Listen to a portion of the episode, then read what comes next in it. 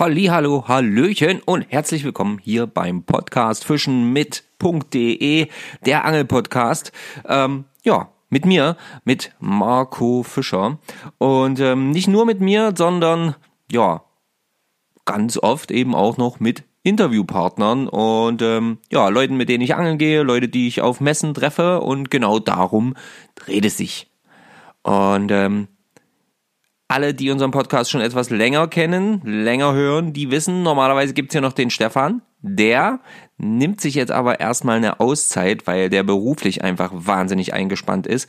Es wird irgendwann mal noch eine kleine Folge von ihm geben, so hat er mir das zumindestens gesagt. Und ähm, ja, wenn er das zeitlich schafft, ähm, dann wird es auch passieren. Ich weiß, letzte Folge sollte er das, wollte er das eigentlich hinten dranhängen. Da haben wir Kommunikationsprobleme gehabt. Passiert, kennt ihr alle. So, ist äh, aber auch nicht weiter schlimm. Ähm, der Stefan war so lieb, mir das alles hier zu zeigen, wie das mit der Schneiderei und dem Zusammenfügen und dann dem Online-Setzen alles so gestaltet wird. Das hat er mir noch alles gezeigt. Und ähm, ja, jetzt nehme ich euch mit auf die Messe nach Duisburg. Ja, ich war am schönen Duisburg beim lieben Toto vom Quartier am Fluss durften wir übernachten. Wir, das heißt Patricia und ich. Und ähm, ja, haben dann so ein bisschen die Stimmen eingefangen, die ja, wir auf der Messe ganz gut fanden, die wir auf der Messe schön fanden und die uns interessiert haben. Und da ist natürlich einiges an Fliegenfischermaterial dabei, aber auch ähm, ganz neue oder teilweise neue Geschichten rund ums Spinnfischen und ähm, ja, für alle Fans von äh, dem Format Route raus, der Spaß beginnt, kann ich nur sagen, freut euch schon mal, denn ich habe es geschafft, den Horst und den Heinz ans Mikrofon zu bekommen. Jetzt kommt erstmal erst unser Intro und dann hört ihr die Aufnahmen von der Messe. Biss, biss, biss. Oh yes, wir haben wieder einen am Haken. Hey, Petri und herzlich willkommen bei Fischen mit Fischer und Kersch. Wir sind Marco und Stefan. Wir reden übers Angeln Nicht mehr. und nicht weniger. Ich hoffe, ihr könnt mich gut hören. Wir probieren das ja mal. Ähm, ich denke aber, das sollte passen. Wir sind jetzt hier auf der Messe in Duisburg und versuchen jetzt hier mal für euch so ein paar Stimmen einzufangen. Ich hoffe, das haut hin. Und ähm, ja, hier sind jede Menge schöne Stände, vor allen Dingen auch ähm, rund ums Thema Fliegenfischen, was natürlich auch immer interessant ist. Wir haben aber auch schon tolle Sachen bei den Spinnfischer-Ausstellern gesehen. Und ähm, ja, jetzt rennen wir hier mal gleich so ein bisschen durch die Kante und werden für euch so ein paar ja, Stimmungen hier einfangen.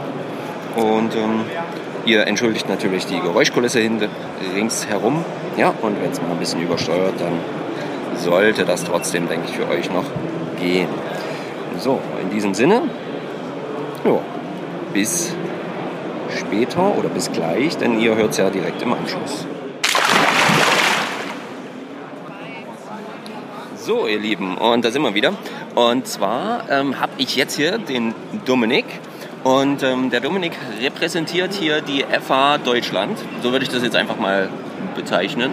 mit, mit ein paar anderen. Mitgliedern. Natürlich mit noch anderen ähm, Mitbindern, Fliegenfischern etc., die hier ganz äh, stark vertreten sind, was super ist, weil wir uns ja so gerne ums Fliegenfischen äh, kümmern hier.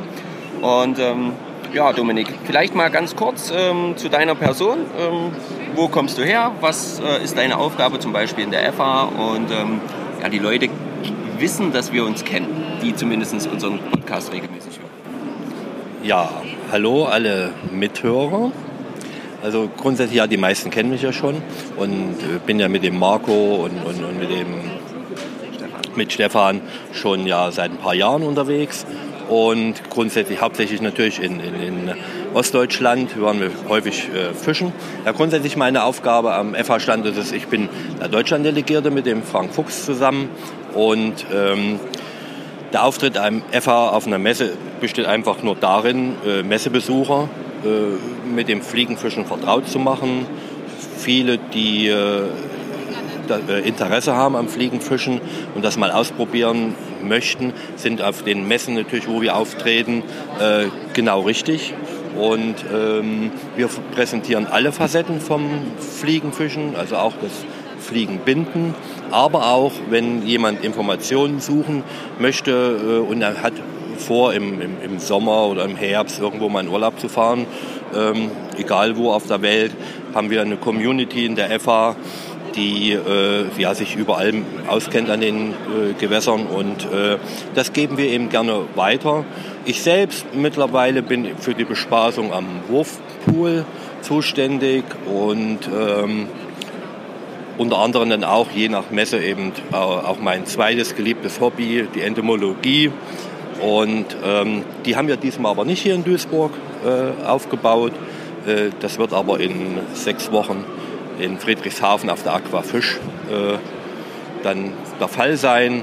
Und natürlich alle lieben Mithörer, die das jetzt hören, ihr seid natürlich auch in Friedrichshafen ähm, vom, vom 3. bis 5. März natürlich herzlich willkommen am EFA-Stand mit auf alle Fälle großen Überraschungen, die wir dann dort bieten.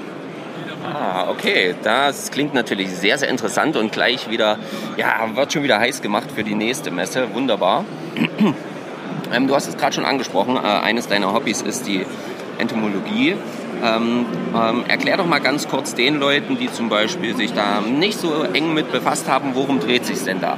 Ja, grundsätzlich bei der Entomologie ist ja ein großes Spektrum, äh, aber den Fliegenfischer selbst interessieren grundsätzlich erstmal die äh, Insekten, die Eintagsfliegen, Steinfliegen und Köcherfliegen, beziehungsweise auch natürlich viele, viele Mückenarten, äh, die sie selbst als ähm, Köder imitieren beim Fliegenbinden, beziehungsweise das ist die, die Nahrung äh, unserer Fische, denn wir müssen immer bedenken, dass ungefähr 80 Prozent der Nahrung äh, bei unseren Salmoniden unter Wasser äh, aufgenommen werden und nur ein geringer Prozentsatz wird ja an der Wasseroberfläche aufgenommen.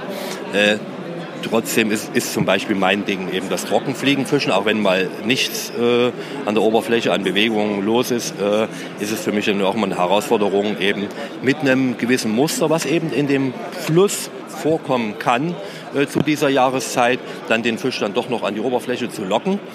Ähm, ja, ähm, zum, es ist, also ich persönlich finde es nicht unerheblich, äh, ein gewisses Teilwissen wenigstens zu haben als Fliegenfischer äh, über die aquatischen Insekten, beziehungsweise dann später, wenn sie dann äh, geschlüpft sind und dann eben für wenige Tage oder auch Wochen oder Monate, wie Köcherfliegen können zum Beispiel sechs Monate alt werden, ähm, äh, ein Wissen zu haben, wann eben welche Art fliegt, ne, beziehungsweise eben aber auch, wo hält sich das Insekt äh, am Gewässergrund auf, ne, weil äh, äh, sie, auch die Insekten haben ein, ein großes äh, unterschiedliches Fressspektrum und persönlich muss ich ehrlich sagen, äh, finde ich das sehr, sehr, sehr interessant. Ähm, weil ich auch daraus äh, zum Beispiel auch vieles schließen kann, äh, welches Insekt nimmt der Fisch auf. Ne? Also nicht jedes Insekt unter Wasser als Larve ist für den Fisch erreichbar, beziehungsweise interessiert das den Fisch.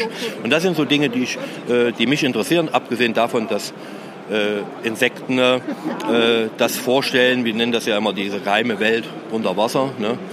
Äh, dass wir da eben auch äh, viele Jugendliche und auch Kindergenerationen unter anderem an, an, an den Naturschutz ranbringen können, damit sie eben auch äh, mal auf dem Schirm haben, ach, unter Wasser leben ja auch noch Tiere und nicht nur das, was ich eben oberhalb der Ober Wasseroberfläche äh, feststelle. Ne? Und ähm, muss man natürlich auch dazu sagen, dass Insekten äh, ja die Grundlage Nahrungsgrundlage für eigentlich so ziemlich fast alle am Wasser, im Wasser und am Wasser lebenden äh, Wirbellosen und, und, aber auch äh, Wirbeltiere darstellt. Und äh, leider wird das natürlich aber auch, muss ich sagen, äh, ja, von, von Regierungsseiten her stark unterschätzt. Ne? Dieser Aspekt, auch diese, diese, diese äh, Flora, Fauna, zu schützen halt. Ne? Ja, aber grundsätzlich für einen Fliegenfischer finde ich es schon nicht verkehrt, äh, wenn er sich ein bisschen damit auskennt Das, man muss es jetzt nicht so wissenschaftlich machen, wie ich es mittlerweile mache, äh, aber einen, einen gewissen Kenntnisstand finde ich schon gut. Ja, das, das sehe ich genauso. Also man sollte da zumindest sich mit beschäftigen. Aber ich finde, sogar nicht nur Fliegenfischer sollten sich vielleicht mal damit beschäftigen, sondern ähm, vielleicht auch Allgemeinangler, um äh, ja insgesamt eben auch so ein bisschen, du hast es schon angesprochen, den äh, Erhalt und ähm, ja, die Förderung des Naturschutzes einfach noch weiter voranzutreiben, weil das natürlich auch die Spinnangler, klar, die imitieren eher die, die kleinen Fischchen, aber wenn der Fluss tot ist, dann bringt es auch das kleine Fischchen nichts mehr. Richtig, so, richtig. Und wir wollen natürlich dafür sorgen, dass so lange wie möglich die Flüsse so gut wie möglich erhalten werden und eben das Bewusstsein für das Leben unter Wasser noch ein bisschen größer ist. Sehr schön. Ähm, ja, Dominik, du bist natürlich auch nicht alleine hier. Deine gutste Frau ist hier gerade im Gespräch vertieft ähm, und die sitzt hier am Bindestock ja, und zaubert hier wahre Kunstwerke, nicht nur alleine, sondern eben auch noch mit dem Frank hier zusammen, der leider gerade gar nicht da ist. Und, und äh, Marc. Marc Riesner ähm, hier noch mit dabei, der auch zum Beispiel äh, mit bei unserem Adventskalender am Start war. Und ähm, ja, jede Menge andere Leute noch hier. Und ähm, wie kam oder wie, ähm, ja, wie kommt es eigentlich, dass ähm, so viele Leute im Fliegenfischen zwar die EFA schon mal gehört haben, aber ähm, das vielleicht noch so ein bisschen, bisschen wie so ein kleiner Geheimtipp verbannt ist, wie auch immer. Wir bräuchten doch da eigentlich, eigentlich müsste das doch riesengroß sein. Ja, grundsätzlich ist es aber wi- wichtig ist uns immer, dass, dass ein FA-Mitglied freiwillig äh, sich für diese Organisation entscheidet, weil grundsätzlich können wir nicht viel bieten. Ne? Also ähm, Das ist relativ. Also ja. ich habe da schon Ja. doch einiges von mitgenommen. Ja, aber äh, es ist eben so, dass wir selbst an, auf, auf Messen nichts verkaufen. Also wir sind wirklich nur dazu da, äh, für die, auf Deutsch gesagt, die Bespaßung, für die Messebesucher, groß und klein. Das ist mir persönlich wichtig. Ich mag jetzt zum Beispiel auch gar nicht so viele äh, Demos werfen, sondern da hat ja der Messebesucher nichts davon. Für mich ist es wichtig, dass er aktiv äh, äh, äh, das Werfen zelebriert. Und äh, ja, gestern der Tag war schon sehr schön. Habe ich eben, weil das Fliegenfischen ja auch für die ganze Familie ist und nicht für nur für die Männer. Und äh, das haben wir gestern schon ganz gut hingekriegt, die Leute da zu animieren, dass, Ja. dass die ganze Familie, Großmutti, äh, große, kleine Kinder und auch die, die, die, die Jungs, ähm, die auch vorher Berührungsängste gehabt haben, sich dann ähm, doch äh, das mal ausprobieren haben. Äh, das ist mein Ding, also was für mich wichtig ist. Und äh, mir ist es ja wichtiger, äh, das ist mein Lohn, wenn die Leute glücklich sind, Ja. zufrieden. Und äh, ja, also das ist mm, mein, mein, meine Inspiration auf Messen beispielsweise, aber auch so am normalen Leben. Wer mich ja trifft, ne, äh, ich gebe ja gerne immer mal so einen Tipp, aber ohne den Besserwisser raushängen zu lassen zu wollen. Aber ähm, das kann dann auch jeder für sich entscheiden, wenn ich irgendwo einen Tipp gebe, ob er das eben annimmt oder nicht. Und ähm, ja, also das ist so das, was ich jetzt so grob dazu sagen kann. Und Ja. vor allen Dingen halt eben auch, ne, du hast es ja schon angesprochen, ich habe es auch vorhin gesehen, du hast vorhin auch mit Kinderwurfübungen gemacht Ja. und so, ne? Dass man halt, glaube ich, auch so ein bisschen, ja, dieses, ähm, wie soll ich das sagen, die Angst vorm Fliegenfischen oder so diese, das Gefühl, ah, das kann ich nicht. Ich höre das immer wieder, ähm, ah, das, das ist so kompliziert und äh, ah, das weiß ich nicht, das kann ich nicht, ich bin nicht so feinfühlig und bla bla bla bla bla, was es nicht alles für Ausreden gibt. Aber sind wir doch mal ehrlich, ähm, ich denke, das wirst du auch bestätigen. Das Fliegenfischen, das kann jeder erlernen. Das können wir allen beibringen Genau. oder das könnt ihr allen beibringen. Das kann jeder ausprobieren. Und ob das jetzt am Anfang der perfekte Wurf ist oder nicht, der Spaß und ähm, ähm, ja, das Gefühl, am Wasser zu sein und dann so ein bisschen in die Naturverbindung zu gehen, das ist doch das, was zählt, oder? Richtig, genau. Also Fliegenfischen ist, ist überhaupt nicht schwierig zu erlernen. Das ist so ein bisschen wie eine Katze streicheln und das kann ja auch jeder. Ne? Und wenn jetzt, jemand und wenn jetzt jem- jemand bei euch im Podcast als Antwort gibt, ich habe keine Katze, dann äh, ja halt was weiß ich. Auf alle Fälle kein Rauchhaardackel. Ne? Da ist das Streicheln schwieriger. Aber grundsätzlich, ja, natürlich ist es äh, kein Problem, das zu erlernen. Und deswegen sind wir ja auch da, um die Angst zu nehmen. Ne? Äh, Berührungsängste. Äh, Problem ist immer, immer nur bei der Show, ist klar, äh, haben sie alle Angst. Aber es gibt die beste Gelegenheit ist auf Messen, Ja. weil auf einer Messe kostet es nichts. Ne? Ähm, und man kann da problemlos 10, 15 Minuten mal mit einem äh, versierten Fliegenfischer da äh, das Werfen mal ausprobieren und, und kann aber auch gleich einfach mal äh, sehen, ist es nur mein Ding? Ne, weil vom, vom Labern äh, habe ich noch nicht geworfen. Ne? Deswegen vom Thema immer kann ich nicht und schwierig und das ist alles. Deswegen gibt es ja auch in der Schule, haben alle Kinder äh, in der Schule Physik. Und Fliegenfischen ist Physik beziehungsweise Kopfsache. Ne? Das äh, ist alles erlernbar. Und ähm, ja, da muss man sich, also sollte man sich einfach einlassen drauf und fertig. Sehr gut. Ja, Dominik, ähm, wir werden jetzt hier dann auf jeden Fall mal noch dann mal deine Frau später noch zu Wort kommen lassen und so. Und ich bedanke mich jetzt erstmal für deine kurze Zusammenfassung hier ähm, rund um die EFA und das Fliegenfischen. Und ähm, ja, wir sehen uns auf jeden Fall noch später. Und ich denke, wir sollten auf jeden Fall auch mal noch irgendwie mal noch eine schön gemeinsame einzelne Folge rund um diese ganze Entomologie-Geschichte auch machen, weil das ist ähm, vor allen Dingen ja auch im Thema Fliegenfischen wirklich essentiell und äh, da kann man dann mal noch so ein bisschen genauer dann darauf eingehen, weil das fände ich richtig gut. Ja, da können wir ja irgendwann mal einen Termin machen an, an, einem Gewässer, äh, wo auch eine gewisse Vielseitigkeit da ist und äh, in Thüringen oder wo auch immer, aber ist natürlich klar, in, Thüringen in so einem äh, bergischen Bach ist es natürlich immer sehr angenehm. Äh, ja, gerne, ne, freue ich mich und äh, ja, das wird, es wird, es wird. So, ihr Lieben, ähm, ja, da geht es jetzt schon weiter, jetzt mal rund ums Thema Spinnfischen. Jetzt bin ich hier nämlich an einem saugeilen Stand angekommen von, äh, ja, wie, wie wird das ausgesprochen? Q-Jigs. Q-Jigs. Ähm, Genau, und ähm, dein Name ist? Michael Quack, daher das Q. Ah, sehr, sehr cool. Genau, und der Micha, der hat äh, hier ähm, ganz spezielle Chickköpfe gemacht und er hat dann noch eine mega coole Geschichte dazu, wie die entstanden sind. Und ähm, Micha, ich beschreibe das hier mal ganz kurz. Also das sind Totenkopf-Chickköpfe, aber nicht einfach mit Blei gegossen, sondern ja, das sind bleifreie Jigköpfe. Also die mache ich aus Bismut und äh, 99,9% recycelten Zinn. Ja. Ähm, und die produziere ich an der Grenze Deutschland-Niederlande. Da habe ich eine Manufaktur, wo ich selber drin produzieren darf.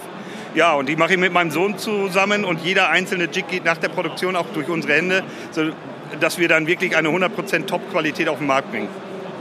Sehr, sehr cool. Und ähm, jetzt ist natürlich interessant, warum Totenköpfe?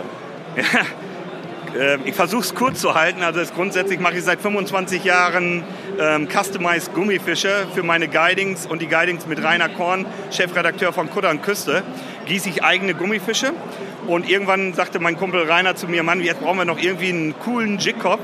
Und ja, er ist St. Pauli-Fan, das wusste ich natürlich. Und deshalb habe ich dann aus der Fimo-Masse meines Sohnes äh, letztendlich ähm, einen ja, Totenkopf, einen Skull geschnitzt. Und so ist dann dieser Jigkopf entstanden. Und mir war wichtig halt die Nachhaltigkeit, also so wenig wie möglich Plastik auch in dem Einkauf und dem Vertrieb. Das heißt, meine ganzen Verpackungen sind aus recyceltem Papier. Ich habe nicht mal einen Tesafilm zum Versand bei meinem Online-Shop. Ich nehme ein äh, Papierklebeband. Genau. Also da so ein bisschen Nachhaltigkeitsgedanke spielt da auch sehr stark mit rein. Sehr, sehr cool, weil ich finde vor allen Dingen ähm, gerade in diesem Bereich können wir im Angelbusiness durchaus noch einige solche Leute wie dich gebrauchen, die eben so ein bisschen ja, auf die Nachhaltigkeit noch ein bisschen mehr Acht geben. Ja. Ähm, denn sind wir ganz ehrlich, ähm, ja, die Gummifische landen nicht nur an der Route im Wasser, sondern die bleiben ganz oft auch im Wasser und kommen da eben nicht wieder raus. Und genauso ist es mit den Köpfen natürlich auch. Ja, ja richtig. Und unsere Gewässer haben so schon genügend zu ertragen, denke ich, durch uns Menschen. Und ähm, da hilft jedes bisschen in meinen Augen, äh, was irgendwie dafür sorgen kann, dass das ein bisschen nachhaltiger wird oder ein bisschen weniger schädlich. Richtig. Ich kann die Welt nicht retten, das weiß ich, aber ich leiste meinen Beitrag dazu mit meinen Ködern. Sehr gut. Und ähm, du hast mir gerade schon erzählt, äh, du bist nicht nur interessiert am Spinnfischen, du machst nicht nur so, sondern du bist natürlich auch, und das interessiert mich natürlich für Rennen, ähm, auch Fliegenfischer. Ja, ach, das mache ich schon seit über 40 Jahren. Also ich gehe sehr gerne mit der Fliege auf Hecht in Mecklenburg-Vorpommern bin ich unterwegs, aber ich fische schon seit über 40 Jahren auf der schönen Insel Langeland in Dänemark auf Meerforelle. Das ist so mein absoluter Traumfisch. Binde natürlich hier auch meine eigenen Fliegen und ja, das werde ich auch immer beibehalten, definitiv. Okay, ähm, ganz kurz noch, ähm, ja. also deine, deine Internetseite heißt äh, www.qchick.com? Ja, ja q-jig.com, ah, genau. Das genau. Muss man sagen, ja, wichtig. q-jig.com, genau. genau. Ganz wichtig. Und ich sehe ja auch voll coole Chatterbaits, die du hier ähm, am Start hast. Richtig. Und ähm, ja, alles halt so ein bisschen mit diesem Nachhaltigkeitsgedanken. Also ganz ehrlich, wunderbar. Kann ich nur, ähm, nur ja, fördern, indem ich das hier in unserem Podcast mal raushaue. Ja, super. Vielen Dank, dass ihr heute bei mir wart auf der Messe. Sehr, Euch sehr noch gerne. einen schönen Tag. Ciao. So, ihr Lieben, jetzt äh, stehen wir hier am Stand von äh, dem lieben Toto, Quartier am Fluss, Fischen an der Schwarzer in Schwarzburg. Und ähm, ja, viel gehört über dieses berühmte Häuschen da in Schwarzburg. Habt ihr natürlich schon und auch über den Toto schon viel gehört. Was ihr aber noch nicht habt, ist, ihr habt noch nicht den Toto gehört. Und der weiß jetzt auch nichts von seinem Glück, der guckt schon weg, er versucht es schon zu ignorieren, er will nicht, er will nicht, aber er muss. Er muss, Leute. Er muss, er kommt da jetzt nicht drum rum. Ähm, Toto sagt da wenigstens erstmal Hallo. Hallo, ihr da draußen. Kräftiges Petrial aus Duisburg. Genau, der Toto äh, hat hier den gemeinsamen Stand mit dem Daniel, den werden wir nachher auch nochmal versuchen ans Mikrofon zu bekommen. Daniel Wilmers äh, Bindewerkzeuge, sehr, sehr cooles äh, Zeug auf jeden Fall auch. Kennt ihr schon von der Adventskalender-Aktion. Ja, und genauso kennt ihr natürlich auch äh, den Toto von der Adventskalender-Aktion, ähm, denn der hat da ja richtig was nochmal auch rausgehauen, indem er da ein, ähm, ja, zwei Tage Übernachtung ähm, für zwei Personen an seinem schönen Häuschen gespendet hat. Dafür auf jeden Fall schon mal danke, Toto. Gerne geschehen. Und ähm, ja, mal ganz kurz so ein bisschen dein Eindruck hier von der Messe. Ja, also Fliegenfindermäßig ist, oder Fliegenfischermäßig ist hier ein ganz kleiner Teil. War sonst die Jahre mehr, aber sonst die Leute kommen wieder raus. Man merkt, die Corona hat viel kaputt gemacht, aber sie kommen wieder. Also man merkt, der Zulauf kommt. Okay. Ähm, Toto, ganz kurz, ähm, ja, wie, wie kommt es denn, dass du jetzt hier quasi ähm, auf der Messe bist als Aussteller? Ja, der Daniel ist ein guter Freund von mir und wir haben uns zusammengetan, haben gesagt, pass auf, wir wollen mal auf eine Messe gehen und wollen uns das mal antun. Und ja, für mich ist das rein informativ, mal was zu zeigen über mein Häuschen, über Schwarzburg, direkt über die Region Thüringen, weil die wird meiner Meinung nach ein bisschen vernachlässigt, weil es ist eine unheimlich schöne Gegend und äh, wir haben viel Wald, viel Wasser und es ist einfach nur schön und das ist es wert, es darzustellen. Und deshalb habe ich gesagt, mache ich mal das, den Spaß mit und begleite den Daniel auf der Messe. Wir werden auch nach Lingen haben wir uns entschieden, im äh, Februar, Ende Februar da sein. Also wer da zu uns kommt zum Stand, Hallo sagt und so, bekommt auch einen Kaffee. Man sieht, wir sind bestens ausgerüstet hier. Er sagt einfach Hallo, ein bisschen quatschen ist immer gut. Und äh, ja, so bin ich dazu gekommen, hier auf dieser Messe zu stehen. Okay, Dankeschön. Ähm, ja, äh, du bist selbst ähm, ja ähm, Angler seit wie vielen Jahren denn? Ich selber, ich, also ich habe angefangen hier wie der kleine Sohn vom äh, Daniel mit sechs, sieben. Dann musste mein Vater äh, Angelschein für mich machen, weil es hier in NRW nur erlaubt war, mit Begleitung zu angeln. Und dann zog sich das eigentlich wie ein Faden durch. Also bis jetzt, jetzt bin ich 47. Und eigentlich bin ich äh, Angler durch und durch. Zum Fliegenfischen bin ich spät gekommen. Da bin ich erst so mit äh, gute 25, Anfang 30 zugekommen. Aber äh, ich habe es nicht bereut. Okay. Und wo würdest du sagen, ist ähm, ja, der, größte, der größte Unterschied, jetzt nicht von den Techniken her, klar, aber der größte Unterschied, wenn du einen festgestellt hast zum Thema normalen Angeln und dann eben zum Fliegenfischen? Also der Hauptgrund und ähm, deshalb mag ich das Fliegenfischen auch so, ist einfach, du bist in der Natur. Beim normalen Angeln, Posenangeln oder Karpfenangeln würde ich sagen, du bist bei der Natur, also an der Natur. Aber du bist dann beim Fliegenfischen mittendrin. Du gehst ins Gewässer, achtest auf deine Umgebung, was für äh, Insekten kräuchen und fleuchen. Danach nimmst du ja auch deine Fliegen und guckst dir die Gegend an, was für Vögel sind da. Du bist, es ist viel intensiver, du nimmst die Natur viel intensiver wahr, als wenn du nur auf Karpfen stupide angeln gehst oder auf äh, irgendwelche andere Fischarten. Also das Fliegenfischen ist eine reine intensive Wahrnehmung der Natur, würde ich sagen. Also für mich selber. So habe ich das festgestellt.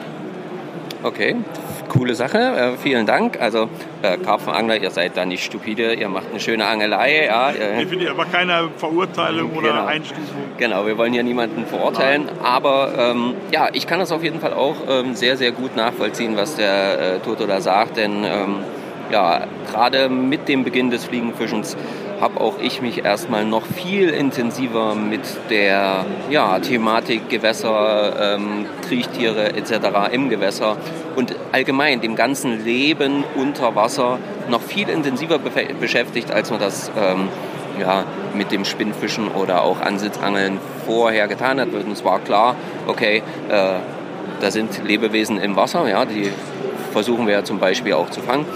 Aber ähm, ja, diese ganze Kleinstlebewesen-Geschichte und das alles, das, äh, das hat sich nochmal ganz deutlich äh, verändert.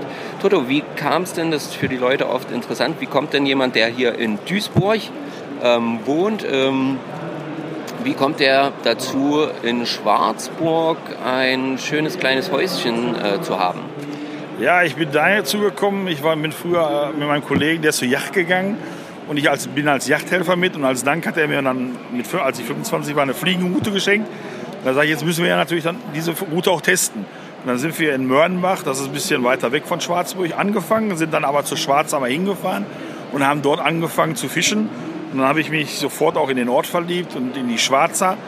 Und äh, seitdem äh, waren wir da mindestens drei, vier Mal im Jahr sind wir da mit äh, immer drei Männern hingefahren und wollten, haben immer gesagt, äh, haben immer gesagt, wir wollen irgendwas machen, wollen äh, mal ein Haus kaufen, wie das so ist. Ne, als Männer macht man dann ja so Dinger. Und da hat mein Vater mir nur gesagt, Junge, wenn du das machen willst, mach es alleine. Und dann bin ich mit meiner Frau da runtergefahren und dann wurde dieses Objekt frei und sie hat sich ich wollte erst ein eigenes, anderes Haus haben, aber sie hat sich in dieses Haus so verliebt. Und dann haben wir gesagt, ja, dann machen wir das. Und dann so ist das da gekommen. Und mein Traum war immer eine Anglerunterkunft für Angler. Ich wollte eigentlich erst in Schweden, das ist ja noch weiter weg. Aber da bot sich das an, hier in Deutschland was zu machen, was einzigartig ist. Und da habe ich dann dieses Projekt angegriffen. Ne? Ja, sehr, sehr cool. Auf jeden Fall gut, dass du es gemacht hast, weil alleine dieses Projekt hat ja schon dafür gesorgt, dass wir uns überhaupt kennenlernen durften. Und ähm, da möchte ich hier an dieser Stelle auch nochmal einen riesen Dank aussprechen ähm, für, ja, für diese ganze ja, Kennenlernphase, für das Vertrauen, was du von Anfang an auch in uns gesteckt hast. Ähm, und ich kann dir nur sagen, ähm, ja, ich bin in tiefer Dankbarkeit und äh, Freundschaft äh, mit dir äh, jetzt verbunden. Ich auch nicht, auf keinen Fall. Also das war kein Fehler, den ich gemacht habe. Ja, okay. Dann, liebe Leute, ähm, Toto, sag mal, gibt es eigentlich mittlerweile mal eine Internetseite? Äh, ja, unter www.quartier am Fluss findet ihr uns. Dort sind noch Informationen über die Schwarzer, über das Haus selber. Und wenn nicht, kommt einfach rein, ruft mich an. Vielleicht bin ich auch selber vor Ort, das ist immer das Beste. Denn äh, dann ist es auch eine ganz andere Atmosphäre. Jetzt am 5.5. bis 7.5., jetzt mal ein bisschen Werbung, ist äh, unser Forumstreffen vom Fliegenfischer Total. Da wart ihr ja auch schon äh, zu Gast und äh, da sind noch einige Plätze frei. Wer Lust hat, Anfänger, Profi, alle gern gesehen. Im Vordergrund steht immer der Spaß bei uns. Es werden Experten da sein, genauso Anfänger da sein.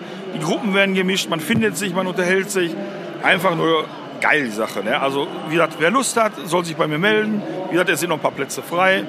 Und dann treten wir in Kontakt und dann läuft die Sache. Ja, wunderbar. Und in diesem Sinne, ähm, Toto, ich bedanke mich vielmals. Äh, Leute, hört rein, ja. Und wenn ihr zum Forumstreffen kommt, dann ist die Wahrscheinlichkeit auch sehr groß, dass ihr auch wenigstens meine Wenigkeit antreffen werdet. Und ähm, natürlich noch ganz viele andere Leute, aber dazu kann euch der Toto mehr erzählen, wenn ihr euch dazu entschlossen habt, dort dabei zu sein und ihn vielleicht einfach mal anruft. In diesem Sinne, Toto, vielen Dank und ähm, ja, viel Spaß auf der Messe. Ja, danke. So, so da geht es schon wieder weiter.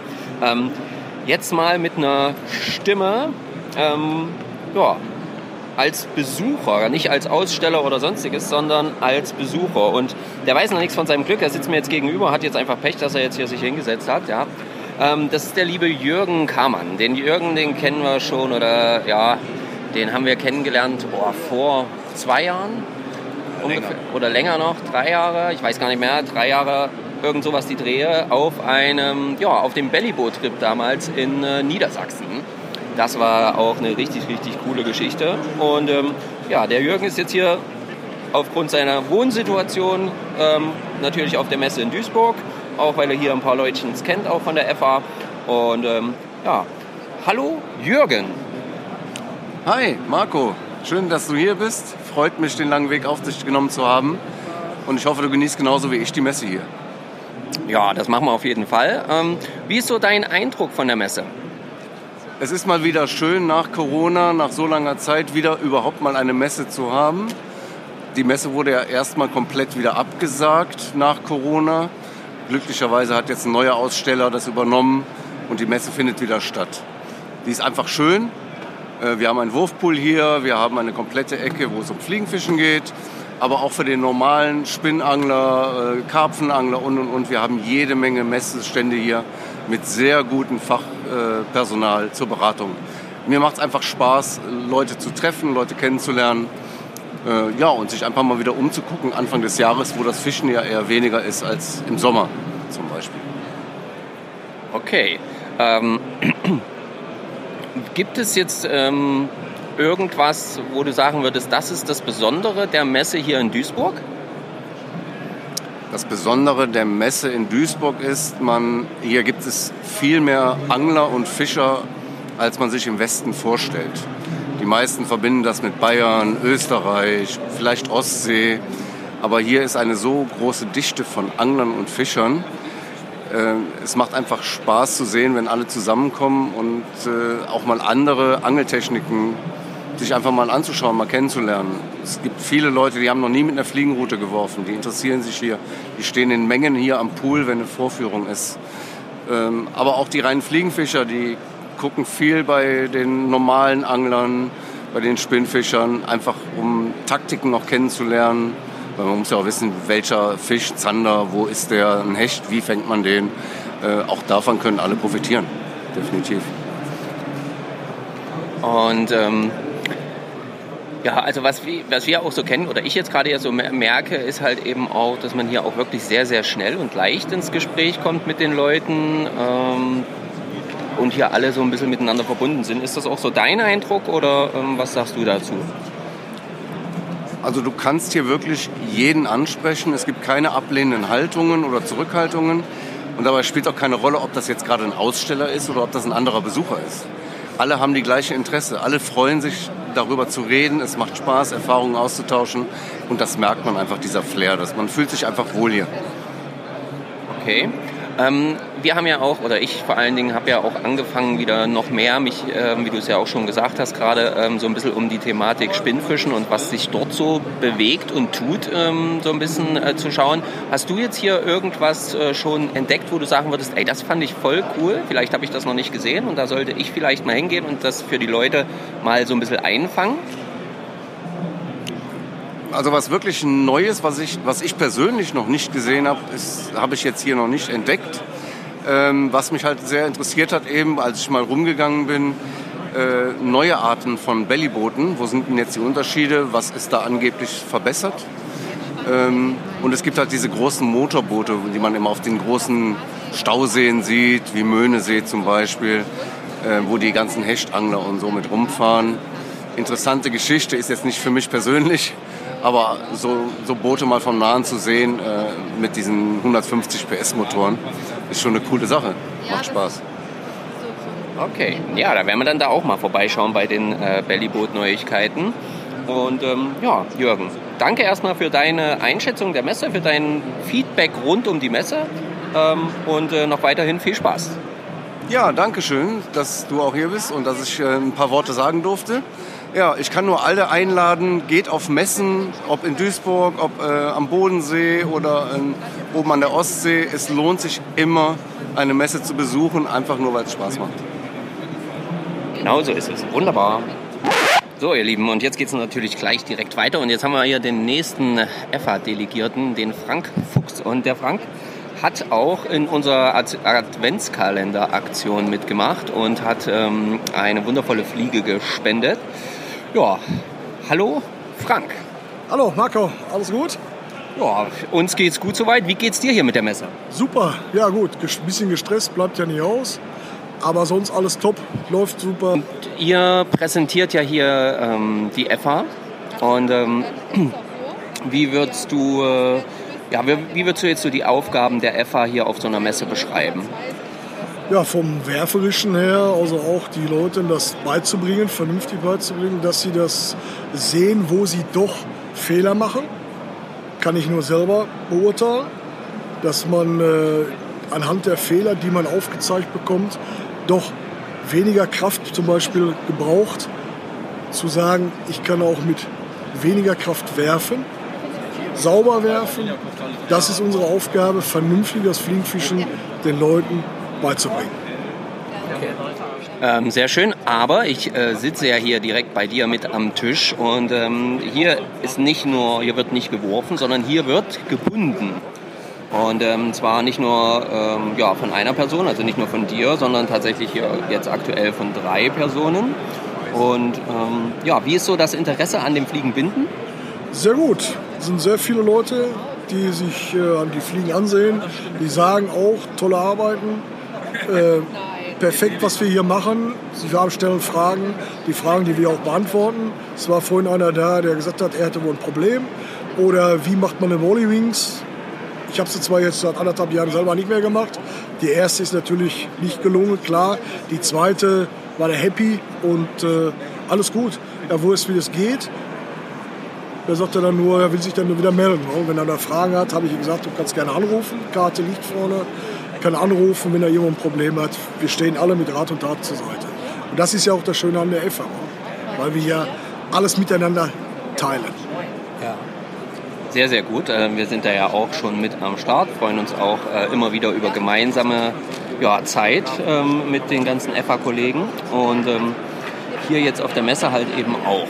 Und ähm, ich habe jetzt hier vor mir auch jede Menge Fliegen äh, von dir. Ähm, und da sind zum Beispiel auch ähm, so naja, realistische Muster, nenne ich das jetzt mal, also wo es darum geht, die sehr realistisch zu gestalten, oder? Ja, sehr realistisch ist auch nicht so ganz, ist mehr semi-realistisch. Wenn du realistisch machen willst, müsstest du zum Beispiel an der Wespe, die ich da, wo du gerade drauf schaust, die Beinchen äh, mit, mit, mit Federkiele machen, wo ich da die, die, die, die Haare dran sehe, wie es original ist. Die Original-Wespe hat ja auch äh, an den Beinchen leichte Haare.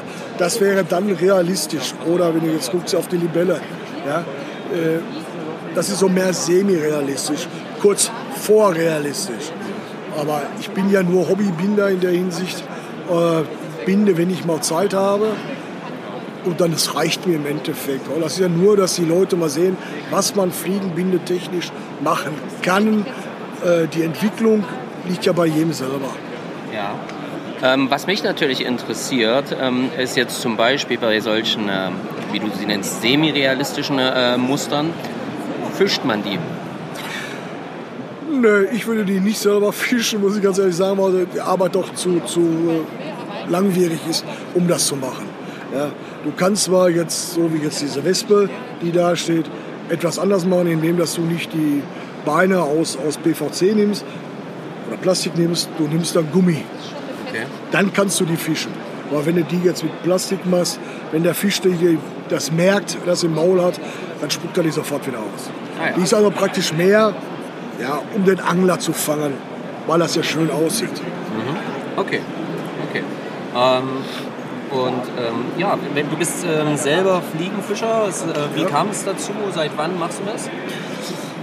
Äh, ich sag mal so, ich werde jetzt 60. Äh, ich habe angefangen ungefähr vor oder mit, mit 17, 17 Jahren ungefähr. Und dann habe ich das beim Angeln, wie jeder normale normaler Angler anfängt, am Forellenteich, Sticken und so weiter.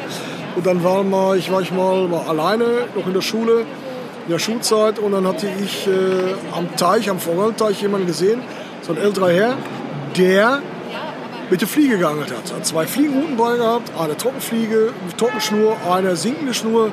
Und ich saß dann unten so schön für mich alleine am Auslauf dieses Teiches und bei mir tat sich nichts. Und er kommt, schmeißt rein, fängt ein Fisch nach dem anderen und ich saß da nur, hab dann auch nicht mehr auf meine einen Pose geachtet, wie man so schön sagt. Habe immer nur noch den Fliegenfischer beobachtet. Und das sah sowas von, Entschuldigung, wenn ich das mal sagen darf, richtig geil aus. Wie die Schnur nach vorne, nach hinten, alles war top. Und dann habe ich gesagt, das möchte ich auch mal lernen. Und dann gab es mal von der Firma Shakespeare, die damals noch, irgendwann in den 80er Jahren, was war das, ähm, oder 79 rum, da gab es mal so eine Angelfibel. Und in dieser Angelfibel war drin den Wurf, den man früher gemacht hat. 9, 10 oder 9, 12, 1 und dann wieder zurück. Ja? Und dann habe ich mich auf der Wiese, habe ich ihm das Heft genommen, bin auf die Wiese gegangen und habe das dann nachgemacht. Und dann habe ich mal gesagt, ach weißt du was, ich gehe jetzt mal am Wasser. Weil ich war halt zu dem Zeitpunkt dann später im Verein drin, bin am Wasser gegangen und was musste, was ist passiert? Die erste große Forelle hatte ich gehabt, dann war es geschehen. Okay. Also da sagt man wirklich äh, Fliegenfischervirus, einmal packt, lässt nicht wieder los. Ja, und das mache ich jetzt, kannst du ja sagen, weit über 40 Jahre. Okay, auch mal mit Pause dabei, es beruflich nicht gegangen ist. Bin aber jetzt wieder voll dabei. Schlimmer wie vorher. Gerade auch bin werferisch, äh, liebäuglich so ein bisschen wieder meine Wurfkünste ein bisschen zu verfeinern. Da also tanze ich jetzt auf zwei Hochzeiten. Binden und ein bisschen werfen. Okay. Schöne Sache. Ähm, es ist immer wieder sehr, sehr amüsant ähm, zu hören, äh, ja, wie die Leute zum Angeln gekommen sind und dann wieder noch, wie sie speziell zum Fliegenfischen gekommen sind, weil es dann immer irgendwas damit zu tun hat, dass man es irgendwo gesehen hat und dann einfach mal ausprobieren wollte und dann hat es auch noch geklappt und dann, ja, dann ist das meistens um einen geschehen. So war es ja bei mir auch. Und ähm, ja, coole Sache auf jeden Fall. ähm, äh, ansonsten würde ich jetzt äh, boah, mich dafür bedanken, dass du äh, kurz hier dieses Interview mit mir gemacht hast und ähm, auch dann auch mal dafür bedanken, dass du uns in unserer äh, Adventskalenderaktion unterstützt hast, wo es jetzt dann äh, im Februar rum dann auch an die Auszahlung an die verschiedenen Vereine geht. Und ähm, ja, dann wünsche ich dir erstmal noch eine schöne Messe und wenn du Lust hast, kannst du gerne jetzt noch ein abschließendes Wörtchen an die Leute geben.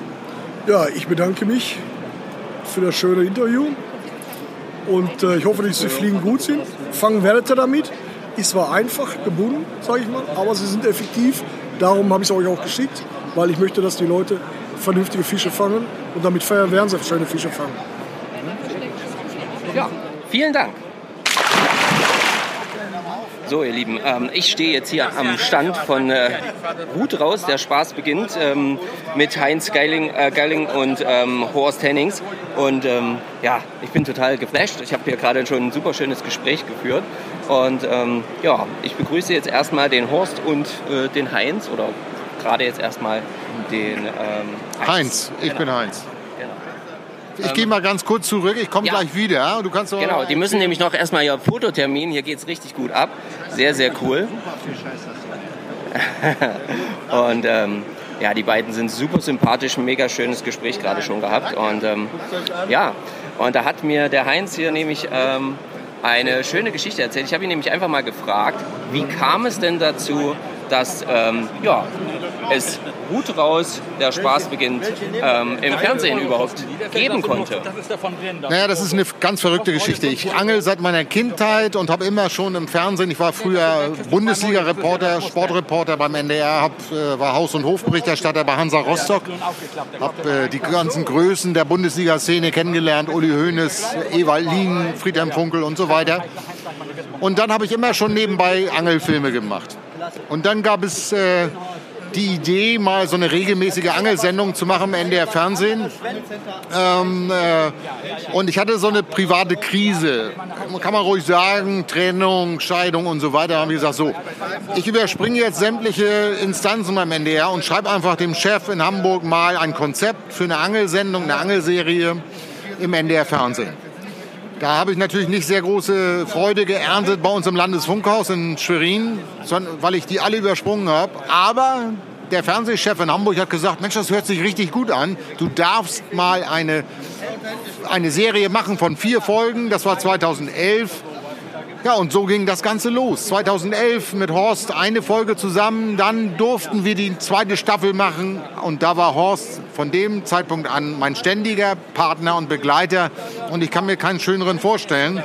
Ich habe sogar, kann man mal Eigenlob ruhig mal sagen, dann einmal sogar beim NDR den NDR-Oscar gewonnen, einen Seestern für die beste Moderation in einer Sendung. Das war damals äh, Flussmonster in der Oder, da haben wir auf Wels geangelt.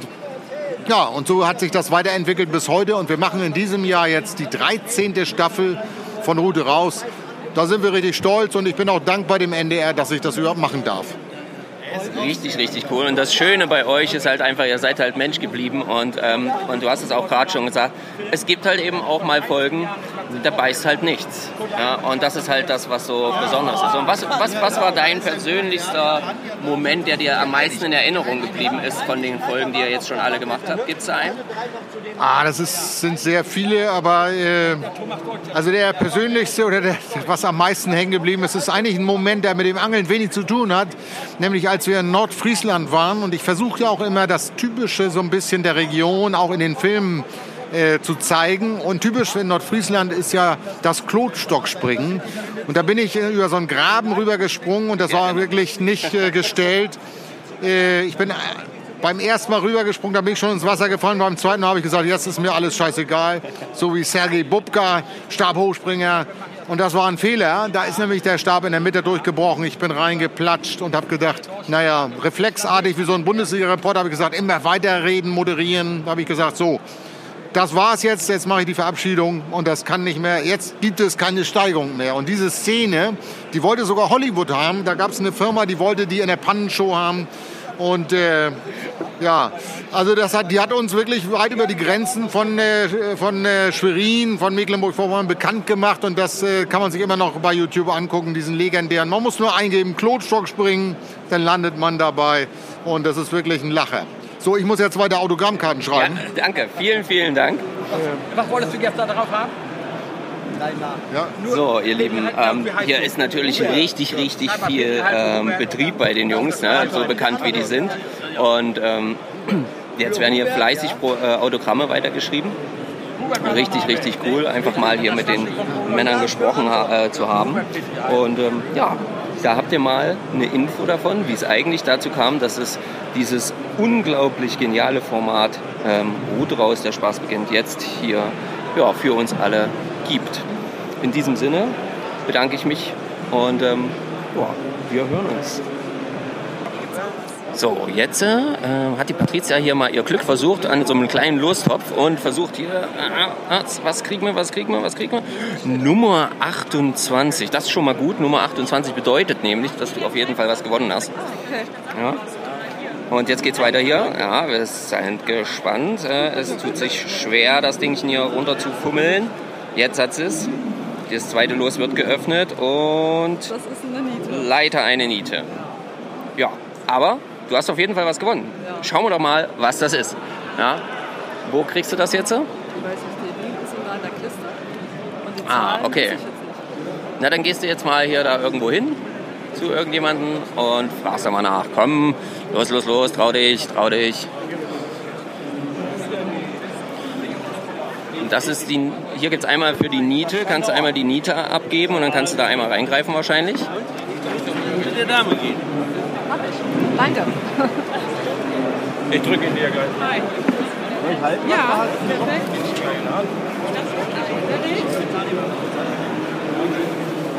Oh, jetzt wurde die Nummer 28 wurde jetzt hier schon weitergereicht. Und jetzt sind wir natürlich sehr, sehr gespannt, was dabei rauskommt.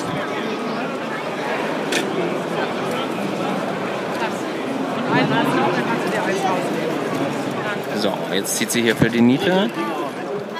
Für was entscheidest du dich? Du musst entscheiden.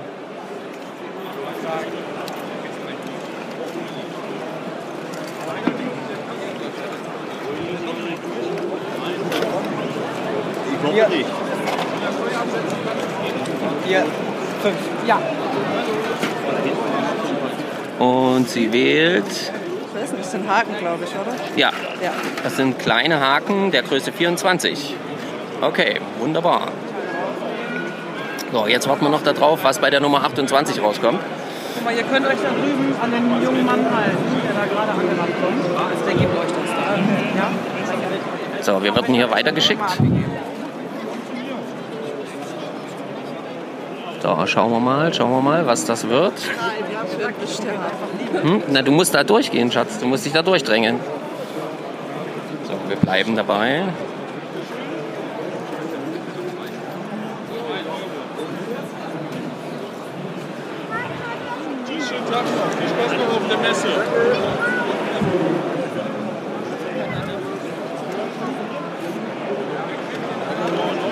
So, Das dauert hier alles ein bisschen.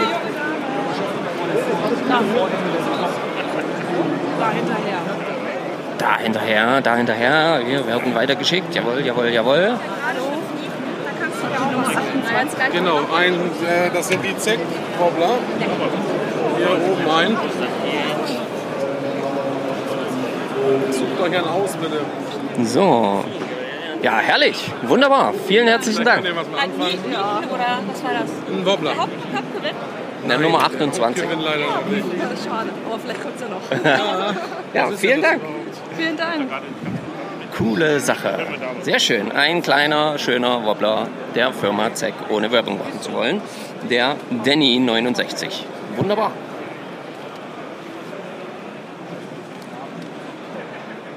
So, ihr Lieben, jetzt bin ich mal wieder hier an einem Stand rund ums Thema Spinnfischen. Und zwar heißt das Ganze ZX. Ich hoffe, ich habe es richtig ausgesprochen. Ja, wir, wir nennen es Zetix. ZX, okay. Zetix. ZX. Und ähm, dein Name? Philipp bin ich. Du bist der Philipp? Genau. Till, weiß ich. Und der Till. Ähm, ihr habt das gemeinsam entwickelt oder ist es deins? Wie Äh, funktioniert ich das jetzt? bekomme heute, also ich habe es so alleine entwickelt und äh, er ist so nett und unterstützt mich heute hier ein bisschen. Okay. Weil wir so, ja, wir gehen eigentlich schon Ewigkeiten zusammen angeln. Und dann kam so ein bisschen die Idee, mal so ein kleines, kleines kompaktes äh, Raubfischsortiment zu entwickeln. Ne? Ja. Und so. Okay. Und ähm, ich ähm, bin ja jemand, der jetzt auf jeden Fall beim Thema Spinnfischen nicht mehr ganz äh, so in der Materie ist, aber der sich immer für ja, neue Sachen, nachhaltige Sachen vor allen Dingen interessiert und Sachen, die ein bisschen anders sind als Ja. alle anderen. Und deswegen sind wir jetzt hier auch bei euch am Stand. Denn äh, ja, ihr macht ja nicht einfach nur Gummiköder oder ähm, nur Chick-Köpfe, sondern die sind ja schon ein bisschen anders aufgebaut. Was ist das Besondere Genau. bei euch? Also bei uns, wir haben im Grunde neben, sag ich mal, klassischen äh, Gummifischen, die man jetzt zum Zanderangeln hat, haben wir auch einen eigenen Jigkopf entwickelt. Das heißt, wir kaufen einen fertigen Haken in, in Japan ein vom Hersteller und haben jetzt hier eine besondere Zinnlegierung. Einfach mal, sag ich mal, eine Alternative zum klassischen Bleijig zu entwickeln. Ne? Ja. Und äh, ja, wir haben jetzt auch wirklich nur so ein abgestimmtes äh, oder abgestimmte Jigs, sage ich mal, in 3.0 und 4.0. Okay. Und das ist so ein bisschen unser Ansatz, sage ich mal, um von diesem klassischen Blei wegzukommen und auch ja, ein bisschen nachhaltiger zu werden, sage ich mal. Sehr schön, sehr schön. Ähm, auch eure, eure Gummiköder sind jetzt ja nicht 0815. Ähm, auch da ist, äh, habt ihr euch ja ein paar Gedanken gemacht. Was ist das Besondere daran? Genau, also wir haben im Grunde fünf verschiedene Farben, nur zwei verschiedene äh, und, oder zwei unterschiedliche Gummifische. Und da ist halt besonders das Material, dass wir halt auch auf äh, oder einen, umweltfreundlichen Weichmacher verwenden, sage ich mal. Keine giftigen Weichmacher drin haben. Und das ist so, ja, um diesem ganzen Konzept, sage ich mal, so ein bisschen so einen grünen Stempel aufzudrücken, ist das eigentlich so die, die logische Ergänzung. Ne? Wie kam es denn dazu? Also wie kamst du auf die Idee, okay, ich will, einen- ich will einen Gummifisch haben, der nach Möglichkeit keine giftigen Weichmacher drin hat oder überhaupt äh, mit dem Weichmachern, da, dass du dir da überhaupt Gedanken drüber gemacht hast? Also es war so, ich meine, Gummifische, man kann sie jetzt nicht neu erfinden und hat auch die Kisten schon wahrscheinlich noch und nöcher da voll. Aber eigentlich ähm, einfach, weil ich immer Spaß dran hatte, auch Sachen selber zu entwickeln, wollte ich im Grunde einfach auch äh, ja, mal was rausbringen, was vielleicht ein bisschen, ja, wo man vielleicht dann doch noch ein bisschen was Neues bringen kann. Ne? Und gerade aktuell ist es immer wichtiger, irgendwie umweltfreundlicher zu werden. Und deshalb ja, ist das so der Gedanke, da auf jeden Fall auch, sag ich mal, so das beste Material zu verwenden, was man irgendwie machen kann. Ne? Okay. Ähm, wo finden die Leute euch? Wie finden die Leute euch? Ähm, Wir, haben, wir sind in einigen Shops, in, wir kommen aus Düsseldorf und sind in einigen Shops vertreten. Aber eigentlich findet ihr uns, oder hauptsächlich haben wir einen Online-Shop auf, äh, unter www.setix.com oder halt bei Instagram findet ihr uns auch. Und da seht ihr alle unsere, unsere Produkte. Da könnt ihr auch unkompliziert bestellen. sehr, sehr cool. Ja, vielen, vielen Dank ähm, für das kurze Interview. Ja, sehr, sehr gerne. Danke Und- euch. Ja, sehr gerne. Äh, Also Leute, schaut dort mal rein. Ähm, und ähm, auf Instagram, aber- aber auch auf der Webseite. Und ähm, ja, unterstützt hier mal die kleinen Unternehmen, die sich Gedanken darum machen, Ja, das Angeln ein bisschen besser zu machen. Alles klar. Vielen Dank. Ciao. Ciao.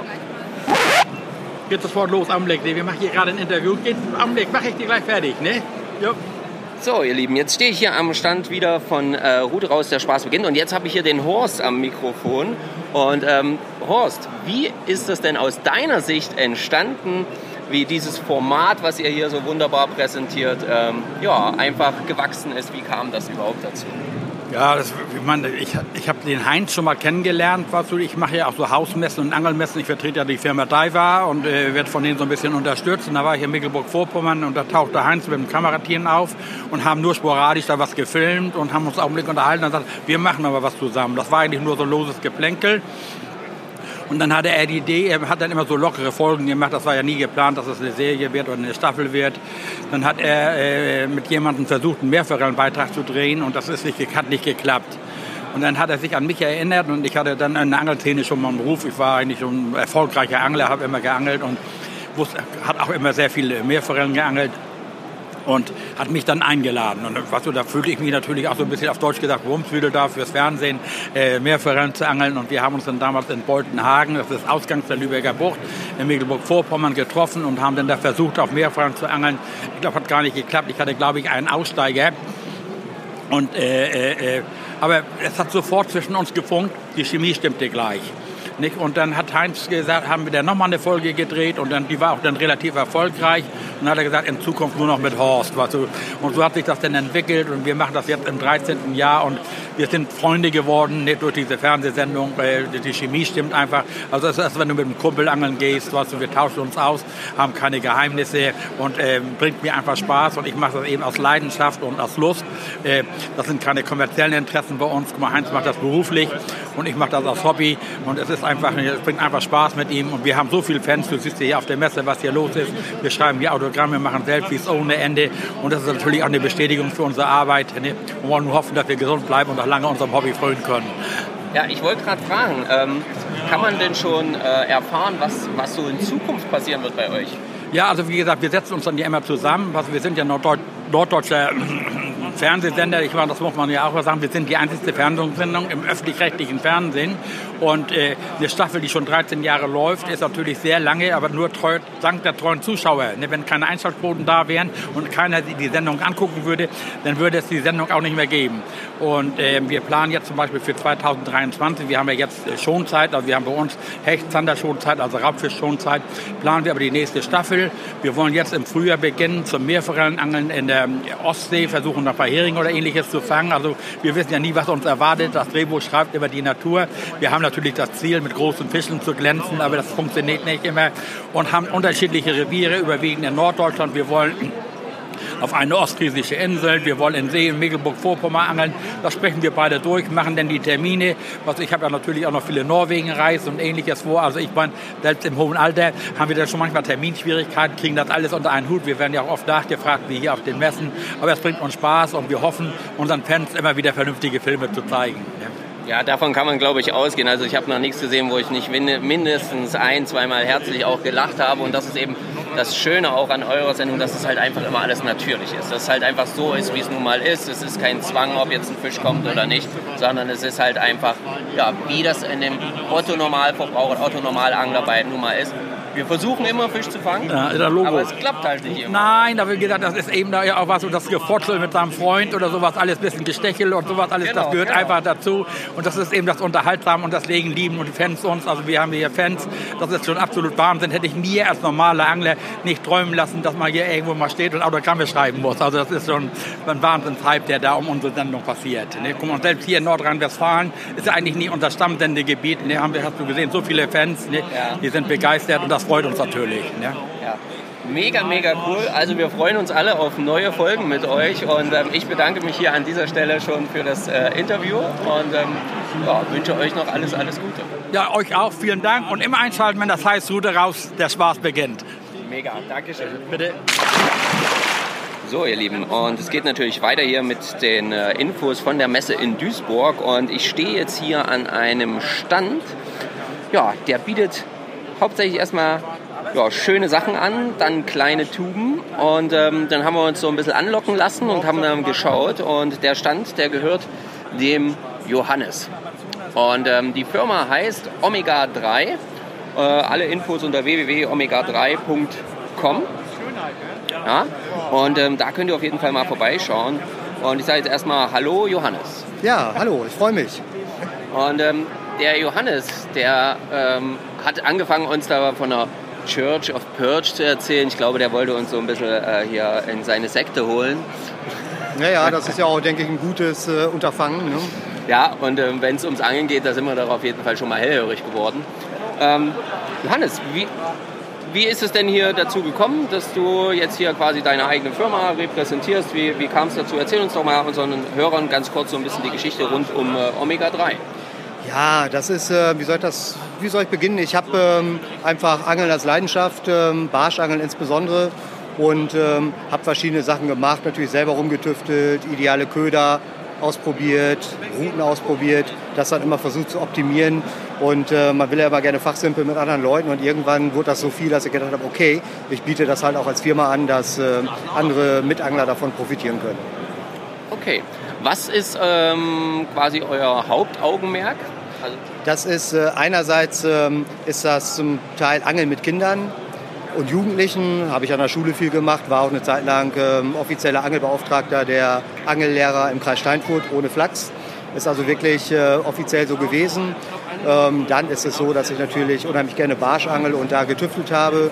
Ähm, und Routenbau ist halt auch so ein Steckenpferd. Das hat auch damit begonnen, dass Ingo Pelz einmal zu uns in die Schule kam und den Kindern das versucht hat beizubringen mit mir. Und dann habe ich gedacht, okay, ich bleibe dabei, haben wir uns so gut verstanden. Das ist mittlerweile zwölf Jahre her, dass wir jetzt zusammen auch Messen machen. Leider ist Ingo erkrankt. Auf diesem Wege noch gute Besserung. Und äh, ja, so fing das dann alles an. Und dann hat sich tatsächlich irgendwann der goldene Barsch gezeigt. Du hast es schon erahnt und äh, das war dann die Geburtsstunde der Church of Purge, weil wir dachten, es müsste auch noch mal eine Weltreligion an den Start kommen, ohne Skandale und das ist bisher so geblieben. Der goldene Barsch, ähm, das hört sich für euch jetzt vielleicht so ein bisschen äh, nach Anglerlatein an, aber Leute, es gibt hier Beweisfotos von einem tatsächlich ja, goldgelben Barsch. Ähm, das ist total der Hammer. Das Tier sieht übelst heftig krass aus. Ähm, sowas habe ich auch noch nicht gesehen. Und ähm, ja, wo, also du musst jetzt natürlich nicht die genaue Stelle nennen, aber Oh, das wo, kann ich machen. wo gibt es denn einen goldenen Barsch? Äh, beim AKW in Rulle, das ist das Atomkraftwerk, da sind allgemein ähm, die, die, die Atombarsche äh, vertreten. Und ähm, ja, viele sagen jetzt, das könnte irgendwie eine Art äh, Strahlung sein, aber ich glaube einfach, es ist die Wärme, die natürlich einerseits die Gründe gedeihen lässt, aber der, der goldene Barsch, ich glaube nicht, dass der jetzt irgendwie mit Atomkraft viel zu tun hat.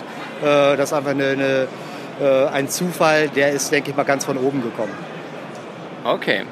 Ähm, ja, wie kommt man dazu, ähm, dann eben, also du hast schon gesagt, der Barsch war so ein auslösender Punkt, ne? aber ähm, Church of Purge ähm, reimt sich, das ist schon mal gut, alles was sich reimt ist gut, das wusste schon Pumuckel, aber ähm, ja, wie, wie, wie ging das dann weiter? Weil du hast von vorne erzählt, äh, gab es noch so ein paar andere Punkte, die dich dazu gebracht haben, dann diesen Namen zu wählen.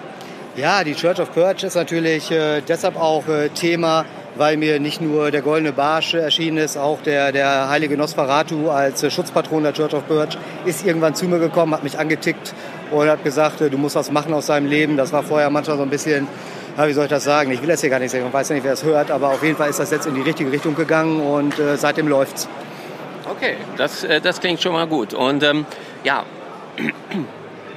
ihr könnt euch das gar nicht vorstellen, wie, äh, wie wunderschöne oder, was für wunderschöne Fische ähm, hier hint im Hintergrund ablaufen. Ähm, die, die hier vom äh, Johannes äh, fast ausschließlich, habe sehe ich zumindest fast ausschließlich dich. Ein paar andere Leute sind auch noch mit am Start, aber ähm, gezeigt werden. Hechte, Barsche, Zander, jetzt sehen wir gerade hier so einen schönen Thunfisch. Also wirklich ganz, ganz äh, riesige Geschichten. Und da hast du auch ähm, ja, in den Köder neu entwickelt. Oder wie kann man das sagen? Ja, neu entwickelt, übernommen, umgewandelt. Es ist nicht so, dass die Tube ähm, komplett neuer Köder ist, den hat es früher auch schon gegeben. Aber was Neues ist, dass er jetzt giftfrei hergestellt wird, in Deutschland produziert von der Firma Mobi. Super, mega ähm, robustes Zeug, stark auftreibend und ähm, ja, das ist natürlich super für uns Barschangler. Ähm, natürlich A, dass man irgendwie auf Gifte verzichtet und dass man auch kontrollieren kann, wie die Herstellung ist. Und er fängt einfach. Es ist so, dass andere Materialien auch ein bisschen zu weich waren für unseren Geschmack. Wir haben da viel daran rumoptimiert, dass er jetzt ein bisschen spröde ist und sich richtig krass gegen die Wassersäule stellt beim Einziehen. Und ähm, haben wir gemacht. Im Mai kam er raus und ähm, Das ist jetzt ein reiner äh, Audiospot, nehme ich an. ja. Man kann es jetzt nicht sehen, aber wenn du dich selber umdrehst, mein Lieber, dann äh, kannst du verfolgen, das sind alles Barsche, die innerhalb der ersten zwei Monate nach der Veröffentlichung gekommen sind. Und ähm, das geht klar, denke ich. Okay, also wir haben jetzt alleine hier schon ähm, eine kleine Bildergalerie, müsst ihr euch vorstellen, von, ähm, wenn ich mich nicht ganz verzählt habe, 25 Barschen. Alle, möchte ich behaupten, deutlich 30 plus. So sieht es zumindest aus. Ja, so in die Richtung. Deutlich. Also die haben auch alle, ähm, na gut, aber brauchen wir jetzt auch nicht. Ja, aber, aber richtig coole Sache auf jeden Fall. Ähm, aber wir wissen ja alle, es gibt auch Tage, da funktioniert das halt nichts, weil dann halt einfach nichts geht. Aber ähm, der Köder an sich hat mich äh, schon von daher äh, fasziniert, weil du das so schön gesagt hast, der riecht nicht. Das heißt, hier haben wir keine Ausdünstung etc. Genau. Und ähm, ich werde immer hellhörig und das wissen unsere Hörer schon, wenn es eben heißt, in Deutschland produziert oder wenigstens in Europa produziert. Ähm, ja, einfach aus dem Grund, weil warum sollen wir uns immer alles aus Asien und sonst irgendwo schicken lassen? Wir haben hier ja auch das Know-how. Ähm, die Leute können das hier ja durchaus auch.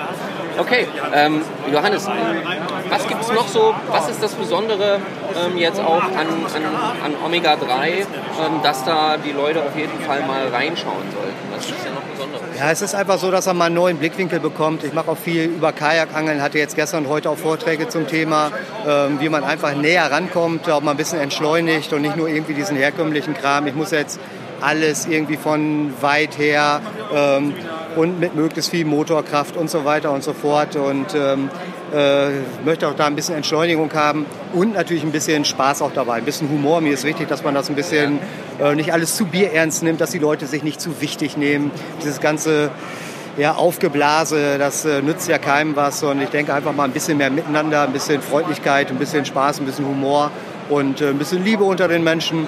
Und äh, deshalb lag das für uns natürlich auch nahe, nicht nur die Firma, sondern natürlich auch die Religion zu gründen. Ja. Und wir werden da den einen oder anderen noch äh, ablösen, der da noch gar nichts von weiß. Also ich denke mal, äh, das wird schon mächtig nach vorne gehen. Okay. Ähm, was ähm, oder warum denkst du, ist die Tube in dem Moment ähm, der für gerade jetzt für das Thema Barsch der bessere Köder?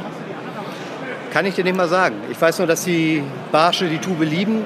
Es ist so, dass du den äh, Köder mega unauffällig äh, führen kannst. Die Tentakeln ähm, verdecken so ein bisschen den Haken, wenn du den nach der Jochenmontage ähm, montierst. Jochen Diekmann ist einer meiner besten Freunde, super Barschangler. Der hat diese Montage tatsächlich erfunden. Das habe ich nicht selber gemacht. Ich habe das nur mit übernommen und dann weiter ähm, verfertigt. Du siehst den Haken nicht und ähm, kannst dieses Ding dann äh, führen wie irgendwas, wo ich gar nicht weiß, was es simuliert. Aber es ist tatsächlich so, dass es in Europa funktioniert. Es funktioniert in Asien, es funktioniert in Afrika. Äh, Ich habe das alles probiert. ähm, Das ist verrückt. Ich weiß es nicht genau. Okay. Und das Schöne an dem Ding ist ja, man kauft jetzt, jetzt einmal, also man kauft die Tube und du hast hier auch so kleine Gewichte noch liegen. Das heißt, ich kann ganz individuell quasi auch einfach äh, mit diesem Köder arbeiten und kann denselben Köder dran machen, steckt dann da irgendwie nur ein Gewicht in die Tube rein und schon geht das Ganze auf eine ganz andere Ebene nach unten im Wasser. Mhm. Das ist natürlich äußerst, was ich persönlich äußerst genial finde. Und ähm, ich bin hauptsächlich mit der Fliege unterwegs, aber bei sowas halt eben dann doch immer wieder fasziniert. Ähm, hast, du, hast du zum Beispiel die Tube auch mal ausprobiert, so im Forellensee oder so? Ja, ja, das geht auch. Also es funktioniert äh, bei der Tube nicht nur auf Barsch, es ging Zander drauf, Plattfische, ähm, jetzt Grupa im letzten ähm, Urlaub, es ging Aale drauf. Ich habe Aale, die haben wirklich gebissen, äh, Brassen, Karpfen, ähm, Meerforellen, alles. Also da, ähm, das ist verrückt. Okay. Das ist auf jeden Fall crazy, das hört sich schon mal sehr, sehr gut an. Also, Regenbogenforellen. Ich habe jetzt letztens äh, vor wenigen Tagen ein Foto zugeschickt bekommen mit einer riesigen Refo. Ähm, Ging da drauf. Ne? Ein Kollege hat mir letztens ein Foto geschickt äh, mit einer Tube, ne? äh, Tube, einem Karpfen. Ging drauf. Ne? Also es ist wirklich, ähm, ich weiß auch nicht genau. Glücksgriff. Ja, aber offensichtlich äh, funktioniert es ja eben. Okay. Ähm, gibt es, äh, hast du vielleicht noch so ein, so ein, so ein, so ein Lust, irgendwas äh, unseren Zuhörern noch äh, mitzugeben rund ums Thema Fischen, äh, was sie mal ausprobieren sollten oder wo sie dranbleiben sollten? Oder einfach mal ein Tipp von einem Profi-Angler, der, wie lange angelst du schon? Seit äh, frühester Kindheit. Ich bin im Emsland an der Ems aufgewachsen und äh, ja, da war ich vielleicht 5, 6, 7. acht Jahre alt, als ich das erste Mal unterwegs war. Da war Louis Lustig noch 1,50 Meter groß. Äh, Der ist ja auch erst äh, zu dem Riesen geworden, seitdem der in der Church of Perch ist. Äh, ja, was kann ich euch mitgeben? Ähm, besucht uns bei Omega 3, werdet Mitglied in der Church of Perch. Das kostet nichts. Bei uns gibt es keine Kirchensteuer, auch keine Kirchensteuer. Kann jeder mitmachen. Leka Mima. Ne? Und ähm, ich möchte sagen, seid freundlich zueinander. Am Angelspot auch. Macht nicht Plätze anderer Leute schmutzig oder ähm, äh, tretet sie nicht breit. Ähm, respektiert euch und ähm, ja, jeder so wie er mag. Nehmt euch ein Beispiel an die Niederlande, wo die ganzen äh, Verbote doch ein bisschen ja, oder einfach weniger sind äh, als bei uns in Deutschland. Äh, diesen Regulierungs- und Neidwahn, den würde ich gerne mal ein bisschen zurückdrehen, dass alle müssen freundlicher miteinander umgehen. Das wäre etwas. Das ist äh, genau unser Ding. Äh, da sind wir auf jeden Fall auf einer Wellenlänge. Und ich bedanke mich jetzt hier schon mal für diesen ähm, kleinen Ausflug in eure Welt, in die Welt von Church of Perch und Omega 3. Und ähm, ja, sage auf Wiederhören und ähm, bis bald. Vielen Dank, Johannes. Ja, vielen Dank. Es war mir eine Freude. Dankeschön. So, ihr Lieben, die lustige Interviewrunde geht weiter. Wir sind jetzt hier am Stand von Daniel Wilmers. Ähm, ein schöner Stand hier, gemeinsam mit dem äh, Toto, mit dem Quartier am Fluss. Ähm, und ähm, der Daniel, der hat auch zum Beispiel sich beteiligt an unserer Adventskalenderaktion mit seinen äh, wunderbaren ähm, Buddy-Nadeln. Ja, genau. Und ähm, ja, Daniel, erstmal danke, dass du jetzt hier mit dabei bist am Interview und einen wunderschönen guten Tag. Ja, ich grüße dich. Danke, dass du da bist. Und äh, ja, wir freuen uns auf jeden Fall sehr. Genau, der, der Daniel, ähm, der macht hier vor allen Dingen eben ganz, ganz tolle Werkzeuge ähm, rund ums Fliegenbinden. Ähm, Daniel, was mich interessiert und wahrscheinlich auch unsere Hörer, ist natürlich, wie kommt man denn dazu, überhaupt erstmal darüber nachzudenken, eigene Bindewerkzeuge herzustellen? Ja, ist ähm, eigentlich auch eine super Frage. Ähm, ich hatte damals äh, Bindewerkzeug gekauft, war da jetzt nicht so ideal mit zufrieden und habe die halt dann halt versucht zu optimieren. Ähm, so ist es halt entstanden, dass ich noch ein paar andere Werkzeuge dann in dem Sinne entwickelt habe und ja, damit komme ich eigentlich jetzt ganz gut klar. Und äh, ist das jetzt dein ähm, Hauptjob oder ist das eher äh, Hobby oder wie würdest du das bezeichnen? Ne, das mache ich dann nebenbei, ähm, eigentlich just for fun mehr. Ähm, so ist angefangen, dass ich, mit den, dass ich für die Kollegen ein paar Bindewerkzeuge gemacht habe und äh, so peu à peu wollten immer mehr das haben. Dann kamen noch ein paar Geschäfte hinzu und so ist er dann in dem Sinne dann hat sich das dann weiter rumgesprochen und ja, jetzt mache ich dann halt Bindewerkzeuge auch dann weltweit. Weltweit, Leute, echt krass. Okay. Ähm, ja, aber du machst natürlich jetzt nicht nur die Bindewerkzeuge an sich, sondern du bist ähm, Fliegenfischer, du bist ähm, Fliegenbinder. Ähm, wie, wie bist du zum Angeln gekommen? Ja, zum Angeln bin ich gekommen. Äh, mein Nachbar, der hat mich damals, wo ich fünf Jahre alt war, hat er mich mitgenommen nach Holland äh, auf Karpfen und Hechtfischen. Und ja, da habe ich dann in dem Sinne nicht gereicht und bin dann halt zum Forellenfischen gekommen. Äh, mit circa sieben Jahren dann die Fliegenroute. Und so hat sich das dann bis heute gehalten. Ne? Mit sieben Jahren an die Fliegenroute? Genau, richtig. Mit sieben Jahren, ja, genau. Okay, äh, das ist sportlich, okay. Und ähm, ja, du bist jetzt immer noch, äh, immer noch dabei. Gibt es jetzt äh, irgendeine bestimmte ähm, ja, Fischart oder Angelart, wo du sagen würdest, okay, das ist wirklich mein absoluter Favorite? Angelst du noch was anderes außer mit der Fliege? Äh, ich angel ab und zu auch mit meinem Kleinen äh, an diesen Forellenseen ab und zu mal mit der Matchroute. Aber zu 90 Prozent äh, fische ich halt bei uns an der A mit, mit der Maifliege. Zur Trockenfliegenzeit ist eigentlich so die, für mich so die schönste Zeit zum Fliegenfischen. Genau. Okay, ähm, herrlich. Ähm, ja, was, was, was gibt so, ähm, wo du sagen würdest, äh, das, ist, das ist zum Beispiel jetzt äh, mal ähm, auf deine Fliegebindewerkzeuge äh, angesetzt, das Besondere an deinen Werkzeugen? Ähm, Besondere an meinem Werkzeug ist, äh, meine Werkzeuge sind in dem Sinne teilweise einzigartig. Ähm, zum Beispiel die Spleißnadel, die ähm, ich in dem Sinne so nur führe, gibt es eigentlich, eigentlich woanders nicht, nicht zu verkaufen. In dem Sinne. Okay. Und ähm, ich meine, die, die, ähm, dein, der Bindestock jetzt zum Beispiel, den ich jetzt hier vor mir sehe, ähm, ja, das ist ja schon sehr, ja, sehr designt, ähm, sehr durchdesignt und, und, und wirklich halt einfach auch was fürs Auge. Ja, und ähm, ja, wie kommt man auf die Idee? Also das ist eigentlich äh, ja, auch eine sehr, sehr gute Frage. Ich bin darauf gekommen, äh, zum Beispiel diesen Fuß. Eigentlich äh, ist das eigentlich ein Vordach gewesen. Das, ähm, also ich, hab, ich bin in der Metall- Metallbranche und fertige auch Vordächer aus Edelstahl im Dreiecksdesign. Und äh, so bin ich auf die Idee gekommen, oh, da kann man ja bestimmt auch was machen. Und so habe ich dann immer weiter, weiter, weiterentwickelt. Und so ist dann der Bindestock entstanden. Und der ist, ähm, ja, sag ich mal, sicherlich sehr individuell für dich äh, gefertigt, ne? für, deine, für, für deine persönlichen Bedürfnisse. Genau. Äh, wie ist das jetzt, wenn jetzt jemand bei dir quasi sagt, okay, ich möchte bei dir eine- einen Bindestock bestellen? Äh, wie, gehst, wie, wie geht man da vor? Wie, wie, wie, wie funktioniert sowas? Ähm, wird da speziell geguckt auf die Person, auf die Größe oder wie, wie machst du das? Ähm, der Bindestock ist eigentlich für jeden äh, so brauchbar, weil er halt in allen verschiedenen Richtungen äh, positioniert werden kann. Äh, man kann halt einstellen die Höhe, die Tiefe, die Breite. Also in allen Richtungen ist er 360 Grad drehbar. Und das ist halt der Vorteil, äh, ja, den halt nicht ganz so viele Bindestöcke haben, aber so kommt halt jeder mit klar. Okay, also ist der ähm, quasi absolut individuell einsetzbar für jeden. Ich sehe schon, äh, hier, du hast ja hier so eine Stellschrauben, okay, und damit kannst du sogar den, ähm, ja, den Arm noch zu dir ranziehen genau. und so eine Sachen. Ah, okay, das habe ich also auch noch nicht gesehen. Sehr, sehr, sehr, sehr edel und sehr, sehr schick.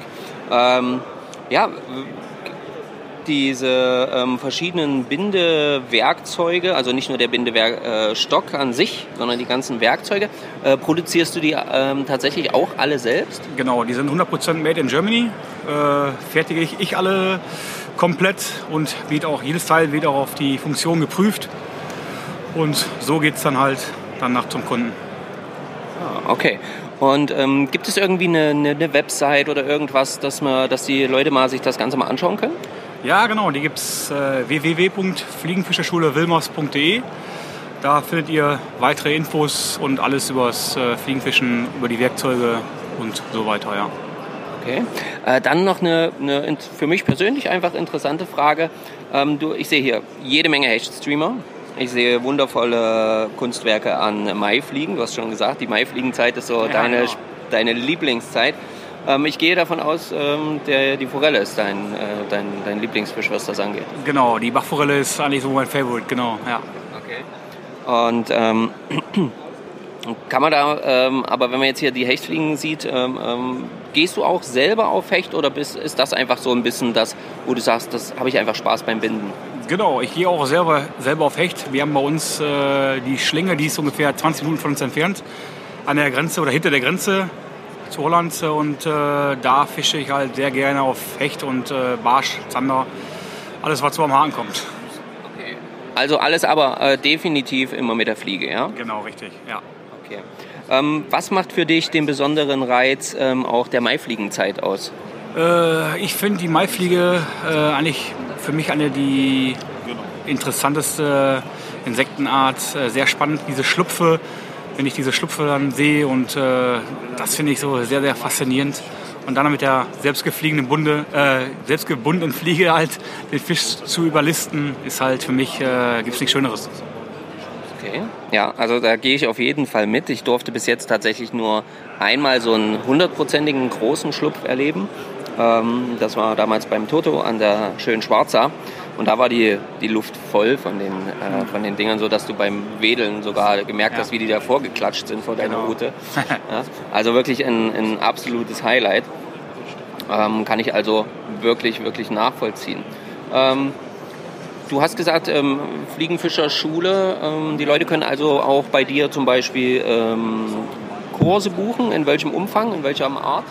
Genau, wir machen halt äh, Kurse für Einsteiger und auch fortgeschrittene Kurse. Ähm, genau, übers Werfen, jetzt äh, über Kopfwurf bis zu Trickwürfen. Äh, Fliegenbinden machen wir dann am Wasser auch noch. Äh, wie gesagt, von jedem etwas dabei. Ja. Also auf jeden Fall ein wunderbares ähm, Gesamtpaket äh, Genau. ne, für die Leute. Sehr, sehr schön. Ähm, kann man quasi auch mit dir gemeinsam dann fischen gehen oder ist das dann tatsächlich eher so im schulischen Bereich? Also geht es dann eher darum, dass man was lernt oder geht es halt auch, sagen wir, keine Ahnung, Guidings oder irgendwie sowas in die Richtung? Genau, wir machen auch äh, Guiding, äh, auch in Österreich oder halt in Holland, auf Hecht oder auch auf Forellen. Machen wir eigentlich auch, ja, Guiding. Okay. Wunderbar. Ähm, ja, wie würdest du jetzt gerade hier, der Tag geht jetzt langsam zu Ende. Für euch ist es der zweite Tag schon hier auf der Messe. Ähm, es ist, glaube ich, dein erstes Mal auf einer Messe als Aussteller oder äh, ist das, liege ich da jetzt falsch? Äh, ich war schon, äh, ja, da nicht so falsch. ich war schon auf einigen Messen gewesen als Aussteller. Ah, okay. Ähm, aber die Duisburg-Messe ist eigentlich so die größte, die ich eigentlich so mitmache. Ja. Und wie würdest du jetzt so die, die letzten zwei vergangenen Tage einfach so einschätzen mal? So was? Äh, sehr, sehr spannend, sehr schön. Leute sind super drauf und äh, macht halt sehr Spaß. Also ist echt top. Ja, super Messe. Okay, sehr, sehr schön. Ja, wunderbar. Also auch so ein bisschen mein Eindruck jetzt hier, eine schöne, schöne, ähm, ja, eine gute Größe, ne, finde ich persönlich. Eine gute Größe. Ich war jetzt erst in Berlin, war auch eine super Messe. Riesig. Komplette Überforderung für mich erstmal. Ja, aber hier schön entspannt, gechillt. Also ist trotzdem groß, aber sehr, sehr, sehr, sehr nice. Äh, ja, Daniel, dann äh, vielleicht hast du noch einen Tipp ähm, für, für, für so die Leute, für unsere Fliegenfischer oder allgemein Angelkollegen oder auch einfach irgendwas, was du gerne loswerden möchtest rund ums Thema Fischen? Ja, äh, wie gesagt, wer gerne Fliegenfischen möchte oder es mal anfangen will, kann gerne zu uns kommen oder zum Kollegen Toto. Wir machen das jetzt schon etwas länger Zeit und ihr seid herzlich willkommen. Sehr schön. Dann bedanke ich mich für deine Zeit und ähm, ja, wünsche noch viel, viel Spaß, noch viel Erfolg und ähm, nochmal ein dickes Danke auch für deine Unterstützung bei unserem Adventskalenderprojekt. Und ähm, ja, dann wünsche ich dir noch einen schönen Tag. Ja, danke dir, sehr gern und wünsche ich dir auch. Danke. Ciao, ciao. So, ihr Lieben, und da geht natürlich die ähm, wilde Interviewreise hier weiter auf der wunderschönen Messe hier in Duisburg. Und ich sitze jetzt hier beim Rudi von Döllhofen. Dönhofen. Dönhofen, sorry, bitte entschuldige. Und ähm, den äh, Rudi habe ich angesprochen, weil der hier eine wunderbare Präsentation äh, mit einer Fliegenrute mit dem Hechtstreamer gemacht hat. Und wer unseren Podcast verfolgt, der weiß, ähm, ich bin gerade äh, an dem Versuch dran, meinen ja, Hecht äh, oder meinen etwas größeren Hecht, vielleicht mal ein bisschen größer als 78, zu fangen. Und ähm, ja, habe da ja meine regen Probleme immer wieder. Und ähm, ja, der Rudi hat ja jetzt noch coole Tipps rausgehauen. Und ähm, ich ähm, ja, äh, möchte mich erstmal bedanken, dass du jetzt bereit bist, hier mit mir ein Interview zu machen und ähm, begrüße dich hier bei uns im Podcast fischenmit.de. Vielen Dank.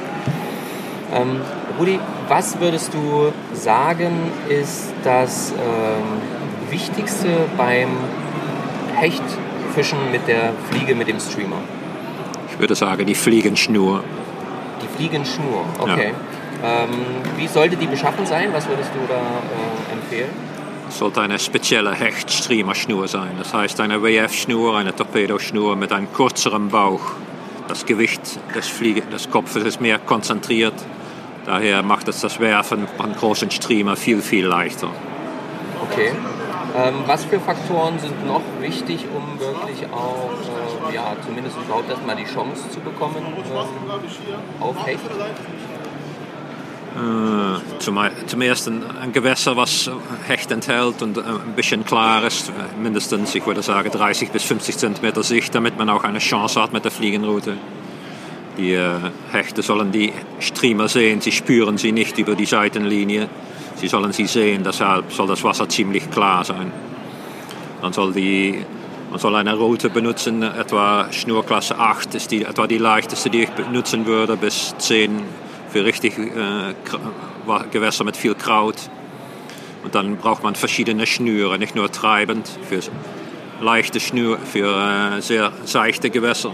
Man braucht auch eine Intermediate-Schnur für Gewässer bis etwa anderthalb Meter tief, langsam bis stationär sinkende Schnüre für Gewässer bis zwei, drei Meter tief und auch schnell sinkende Schnüre, damit man bis fünf Meter oder so herunterkommt. Okay. Ähm, ich persönlich ähm, habe manchmal das Gefühl, dass ich zu wenig, ähm, oder ich habe halt das Gefühl, zu wenig Kontrolle, zu wenig Gefühl für den Streamer in dem Moment zu haben. Was würdest du sagen, ist da meine Thematik? Was äh, müsste ich vielleicht verbessern oder was sollte ich anders machen? Was, was ganz, ganz wichtig ist mit Werfen, ist als erstes nicht zu viel Kraft benutzen, die Route locker festhalten. Weil es eine schwere Route ist, sollte der Daumen oben drauf auf den Hand, auf den Griff sein. Aber man soll nicht alle weiße Knochen sehen, weil man die Route viel zu fest festhält. Man soll sie locker festhalten. Auch soll man die Route nicht zu hoch halten. Viele Leute werfen mit den Rute weit über das Ohr. Das ist viel zu hoch. Man kann sie eben, man kann einfach der Ellenbogen unten halten, neben den Körper werfen. Das, dann ermüdet man nicht so schnell, bleibt man auch besser werfen. Es ist wichtig, dass die Schnur sich nach hinten komplett streckt. Die Streamer hat sehr, sehr viel Luftwiderstand. Es dauert eben lange, bis die Schnur sich komplett gestreckt hat. Fängt man zu früh mit dem Vorwärtswurf wieder an, dann fällt alles zusammen. Die Schnur soll erst komplett nach hinten gestreckt sein. Dann erst fange ich wieder mit dem Vorwärtswurf an. Weil der Hechtstreamer-Schnur einen kürzeren Bauch hat, kann man auch nicht zu viel Schnur in die Luft bringen. Wenn man zu viel von den Schnur in die Luft bringt, dann verliert man die Kontrolle über die Schnur, weil die dünne, dünnere Folgeschnur nicht die Kraft überbringen kann auf die schwere Kopf vorne. Deshalb, wenn der Kopf aus der Rutenspitze ist, einfach der letzte Schnur mitschießen lassen. Okay. Wenn der Schnur, der Streamer dann letztendlich im Wasser ist, ähm, gibt es irgendwas äh, im Geheimrezept, äh, was die Führungsart angeht, oder ist das ganz individuell? Ähm, was würdest du sagen? Ich würde sagen, sehr abwechslungsreich. Das ist wichtig, wenn man die ganze Streamer immer mit der gleichen Geschwindigkeit zurückfischt, dann wird ein Hecht, der Streamer verfolgt, sehr schnell die Interesse verlieren. Fischt man aber abwechslungsreich, mal ein paar schnelle Strips, eine Pause, ein paar langsame Strips, wieder eine Pause und dann wieder schnell. Dann wird es, fischt man abwechslungsreich und da wird der Hecht viel eher denken, dass der Streamer probiert zu entkommen und wird er zugreifen. Und bleibt auch der Streamer zurückfischen bis kurz vor deinen Füßen. Das, sehr oft kommen die Hechte im allerletzten Moment noch haben sich anscheinend bedacht und kommen dann doch noch den Strömer holen. Okay. Ähm, Gerade äh, dann hatten wir auch das Thema ähm, die Vorfachlänge ähm, hm. und der Aufbau des Vorfachs. Was ist dein persönlicher Favorite beim Aufbau eines Hechtstreamer-Vorfachs? Vor allem, dass die Vorfach nicht so lang ist. Das war anderthalb Meter zwischen äh, die Stahlvorfach und der Spitze der Fliegenschnur, das ist lange genug. Umso länger man es macht, umso schwieriger wird es, um einen großen Streamer zu werfen. Anderthalb Meter ist lange genug als Vorfach und dann nehme ich selber meistens ein Stück 40 und 35er Nylon, das kann auch Fluorcarbon sein. Ich mache es aus zwei Stück, damit, wenn, wenn der Streamer sich zum Beispiel am Boden festsetzt, dass ich nicht den ganzen Vorfach verliere, aber nur ein Stück. Daher baue ich das Vorfach aus zwei Stücken Nylon auf. Okay. Und ähm, zur Beißsicherheit habe ich hm. bei dir vorhin gesehen, hast du so ein ja, stabiles hm. Drahthelement ja. gehabt. Ähm, wie, wie genau nennt sich das? Oder? Das sind eigentlich die leichtesten Jerkbait-Stangen, die es gibt. Jerkbait-Stangen. Okay. Ja, etwa 15 Meter Piano Wire, also sehr dünnes, auch ein bisschen braunlich gefärbtes äh, Stahldraht. Das ist nicht mit einem Wirbel Connector ausgestattet, es ist ausgestattet mit einer Feder, die ich um das Ausende herumdrehe. Das heißt auch, dass der Hecht es selber nicht losmachen kann. Wenn er ein Hecht auf einen Wirbel Connector beißt, dann kann man, hat man schon die Chance, dass der Connector aufspringt da verliert man den Hecht und den Streamer. So ein Stahlvorfach, wie ich es habe, mit den Federn, was darauf gedreht wird, das kann nicht von einem Hecht geöffnet werden. Und daher hat man viel bessere Chance, den Hecht auch zu landen. Okay. Ähm, für mich persönlich gerade tatsächlich direkt die Frage, wo bekommt man sowas? Eher im Spinnfischerbereich äh, oder die, ist das auch im Fliegenfischerbereich? Die spezielle Spinnstangen, die kann man auch in, beim äh, Kunstköderhandel äh, bekommen. Ich habe sie selber bekommen von Hotspot Fishing in Holland. Die macht sie speziell auch für mich für in diese leichten Ausführungen. Ah, okay, cool. Sehr gut, sehr Tipp, wunderbar. Ähm, dann, äh, wenn ich es jetzt quasi, ich habe ein gutes Gewässer gefunden, ich weiß, da ist, ähm, da ist Hecht drin, ähm, ich habe mir die Schnur alles besorgt und ähm, ja, gibt es so jetzt gerade beim Thema Hechtfischen auch so bestimmte ja, Blickpunkte, Merkpunkte, ähm, die man ansteuern sollte, ähm, wenn man Hecht fangen will, also wo man sicher sein kann, dass zumindest dort der Hecht eher in der Nähe steht? Die Hechte stehen sehr oft kurz am Ufer oder bei Unterständen, bei Wasserpflanzen, überall, wo sie eine geschützte Liege haben, von wo sie aus einen Angriff machen können. Wenn ich am Wasser komme, Wasser, was ich nicht kenne, dann fische ich zuerst nach links und rechts meine eigene Seite ab. Viele Leute, die fangen an, mit gleich zur Oberseite, nach die Überseite zu werfen. Aber wenn dann man da etwas hakt oder man hakt einen, einen Ast und der wird hereingezogen, dann kann, vergrämt man vielleicht die Hechte, die vor deinen Füßen liegen. Also probiere erst die eigene Seite abzufischen und verlege dann erst die Öhrchen weiter nach die Mitte oder zur Oberseite des Wassers. Okay. okay. Ähm, die, du hast vorhin auch gesagt, gerade auch mit Singschnüren etc. zu arbeiten kann, äh, kann, kann sehr hilfreich sein. Ähm, ist, äh, ist der, der, der Standplatz des Hechtes immer von der Tiefe des Gewässers abhängig oder kann ich auch in einem sehr tiefen Gewässer äh, eher auch Hechte äh, ja, sag ich mal, in einer, in einer, in einer sehr oberflächennahen Position finden? Oder wie, wie, wie, es hängt alles von den Umständen ab. Wenn das Wasser an der Oberfläche zum Beispiel sehr warm ist, dann würde ich die Hechte eher etwas tiefer suchen. Können sowohl auch auf tieferen Gewässern, können sie auch auf, im Mittelwasser, ganz speziell die großen, können auch auf Mittelwasser hängen. Man kann sie einfach überall fischen, man muss ausprobieren, die Tiefe suchen. Aber meistens stehen die Hechte irgendwo an einem Rand oder einem Abgrund oder bei Wasserpflanzen oder so. Da würde ich als erstes meine, meine Würfe dahin bringen. Und immer auch, ähm, wenn ich jetzt so mal ein bisschen Taktik äh, an, äh, anspreche, hm. ähm, also immer erst oberflächennah und dann immer tiefer gehen oder wie würdest du vorgehen?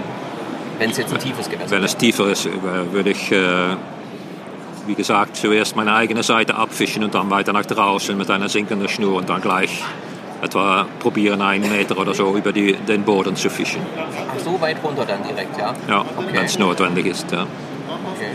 Und ähm, die, die, die bessere Zeit für den Hecht, ähm, eher so die kalten Monate oder eher, die, eher, eher in den warmen Monaten? Kann man da was sagen? Sehr tiefe Gewässer, die bleiben oft sehr lang, sehr, sehr kühl.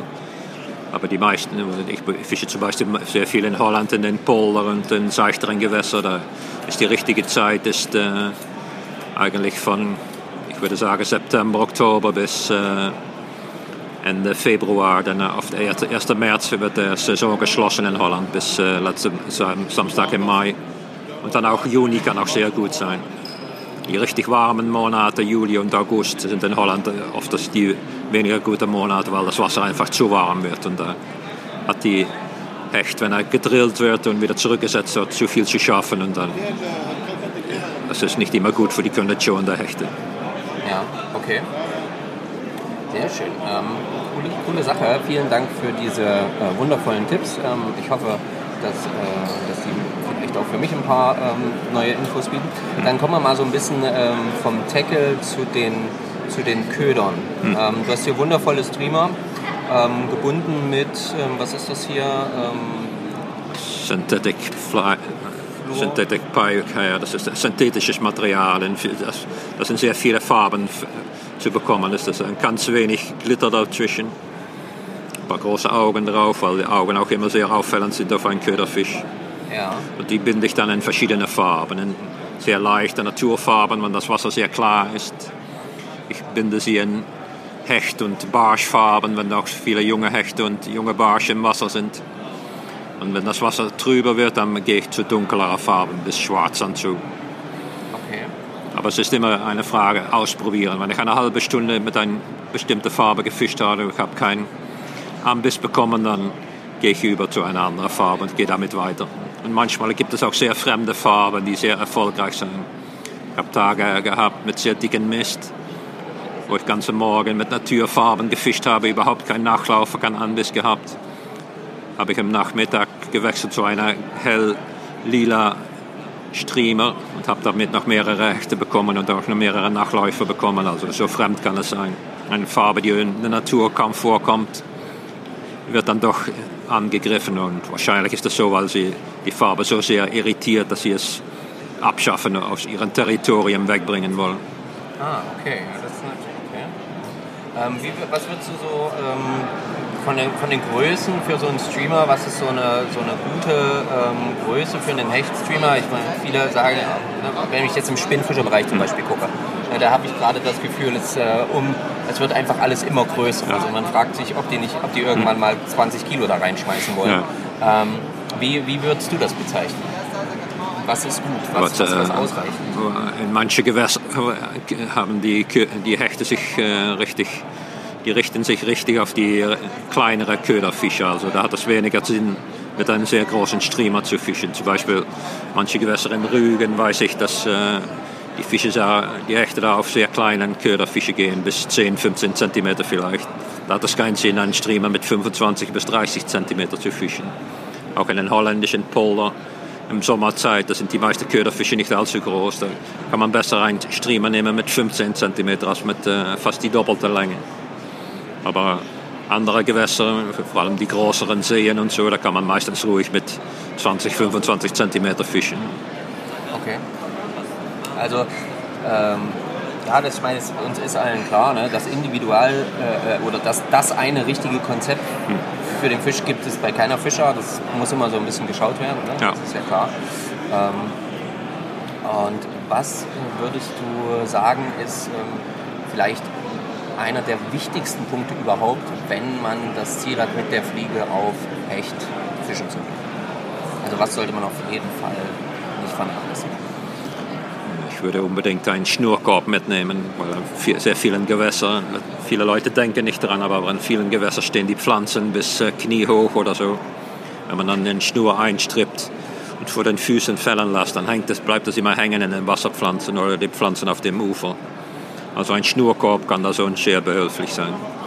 Was auch behilflich ist, ist ein äh, Strippfinger, das man über den Zeigefinger schiebt. Ganz speziell, wenn man ein Bracker in äh, Wasser fischt, was ein bisschen Salzwasser enthält. All die Salzkristallen, die bleiben auf die Fliegenschnur sitzen.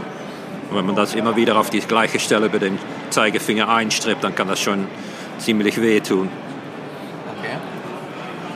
Naja, das sind schon mal sehr, sehr gute Tipps. Ich habe nämlich tatsächlich auch, als ich das erste Mal angefangen habe, mit äh, auf Hecht zu fischen, war auch ähm, genau das, dass ich keinen Schnurkorb hatte und das war dann zweite Investition, die ich danach gemacht habe, weil es mich so genervt hat, immer Ja. das Zeug da aus dem Gras ziehen zu müssen. Dann hast du einmal es geschafft, dass es schön Ja. schießt und dann Ja. hängt es an diesem blöden Gras da Ja, fest. Okay, ja, wunderbar.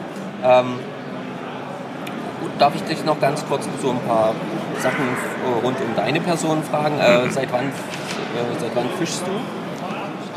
Bin etwa mit zwölf angefangen mit Fischen. Ein Freund von mir von der Schule hat mich mal mitgenommen zum Angeln.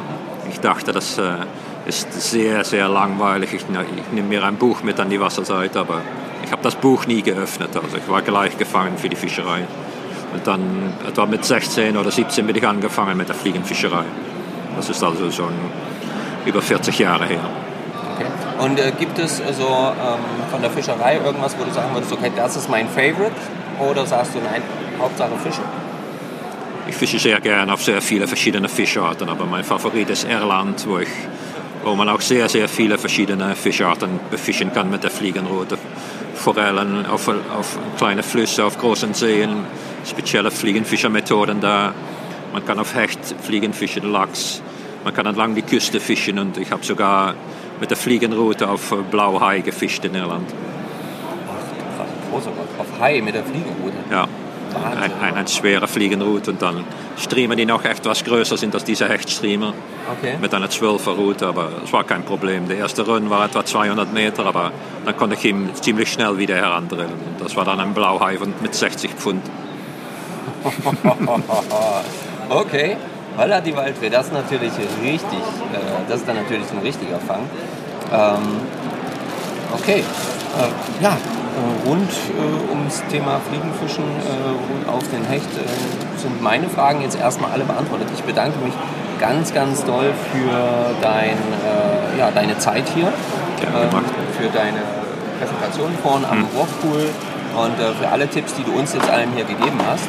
Und wünsche dir erstmal noch eine wundervolle Messe. Vielen Dank. Ja, ich auch. Vielen Dank für Zuhören. Dankeschön. So, ihr Lieben, da sind wir wieder. Heute haben wir schon Sonntag, ähm, also der zweite Tag bei uns hier auf der Messe in Duisburg. Gestern ein wundervoller Tag gewesen, abends noch schön schick essen. Und ähm, ja, jetzt sind wir wieder hier. Noch bis 12 etwa werden wir da sein. Und natürlich geht es weiter mit den Interviews. Und äh, ich sitze jetzt hier am Bindetisch, am Bindebereich ähm, von der lieben Yvonne Bormann. Und ähm, ja, die Yvonne kenne ich nun schon ein ganzes Stückchen. Ihr habt von ihr auf jeden Fall auch schon gehört bei uns im Podcast. Ähm, denn ähm, ja, das ist die gutste Frau vom lieben Dominik. Und ähm, ja, sagen wir doch mal Hallo, Yvonne. Hallo, ich grüße euch. Ich bin die Yvonne. Ihr habt Georg Bormann alias Yvonne von Abendsprung. Ich grüße dich, Marco. So, ähm, Yvonne, wir sitzen hier vor deinen ganzen Fliegen. Du bist ähm, vor allen Dingen auch äh, passionierte Fliegenbinderin. Möchte ich jetzt einfach mal, stelle ich jetzt einfach so in den Raum. Das ist jetzt hier vollkommen aus meinem Podcast, kann ich sagen. Und ähm, ähm, ja, wie, wie bist du denn zum Fliegenfischen, zum Fliegenbinden gekommen? Boah, kurz oder lange Version? Mittellange. Wir schauen einfach. Ich sag dir Bescheid, wenn der Akku alle ist. Einwandfrei, okay. Ähm, also Angeln tue ich äh, seit meinem achten Lebensjahr. Und aus der Gegend, wo ich herkomme, ich bin Anhaltinerin, da war das Fliegenfischen eher nicht so populär. Da sind wir zum Ansitzangeln gegangen, auf Karpfen, auf Aal etc. Und da war ich halt mit meinem Dad unterwegs. So, dann äh, bin ich nach Thüringen gezogen und da war eher mehr so das Fliegenfischen. Mein Vater hat dann auch mit dem Fliegenfischen angefangen. Dann lernte ich einen Mann kennen, der Fliegenfischer ist und jetzt beantwortet sich die Frage von selbst. Ich war vom Virus infiziert, Fliegenfischen. Dann ging es mir auf den Beutel, immer nur Fliegen zu kaufen waren es immer nicht die richtigen, dann hast du nachgekauft und da habe ich gesagt, Schluss mit lustig, jetzt machen wir selbst. Ja, und äh, wer dann einmal angefangen hat, der kann nicht aufhören. Und wenn die eigene Fliege, egal wie sie aussieht, auch wenn man vielleicht selber noch enttäuscht ist, so über Proportionen, aber sie fängt, ja, was willst du mehr? Ja, und so ist das entstanden. Okay coole Sache. Also das ist halt immer, ist tatsächlich so eine Geschichte, die sich so ein bisschen durchzieht. Irgendjemand kam, irgendjemand hat gefischt und äh, ja, man hat es ausprobiert und plötzlich war man infiziert. Offensichtlich scheint das wirklich ein sehr ansteckender Virus zu sein mit dem Fliegenfisch. Da müsst ihr wirklich aufpassen, Leute. Ja, das kann äh, böse enden. und ähm, ja, was mich auf jeden Fall interessiert, ähm, ich kenne ja nun viele, viele von deinen Fliegen. Ich durfte auch schon mit deinen Fliegen fischen, habe da auch schon schöne Fische mitgefangen, als wir gemeinsam auch oft unterwegs waren schon. Und ähm, ja, was mich interessiert und vielleicht die Leute auch interessiert, als ähm, Fliegenbinder, Fliegenfischer, wo bekommst du deine Inspiration her? Ähm, die Inspiration bekomme ich zum einen in der Natur weil ich sehe, was flattert rum, was schwimmt auf dem Wasser, was krabbelt im Wasser. Davon äh, hole ich mir die Inspiration. Das ist, wenn ich es nicht schaffe, die zu fotografieren, was du in der Regel nicht schafft. Die Viecher sind ja schneller, als meine Kamera auslöst, meine zumindest. Äh, habe ich das Glück, jemanden an der Seite zu haben, der sich als Hobby-Entomologe damit ein bisschen intensiver beschäftigt. Dann hast du so die, die klassischen Muster. Damit fängt man wahrscheinlich auch an. Und mit den klassischen Mustern, ähm, die verfeinert man dann und dann ist es bei mir ist es so, diese Fantasie. Also ich überlege mir dann was, wie könnte man das so und so machen, dass es so und so aussieht. Und äh, auch wenn das jetzt putzig klingt, äh, ich, wenn ich jetzt abends nicht einschlafen kann, andere lesen ein Buch oder machen andere interessante Sachen.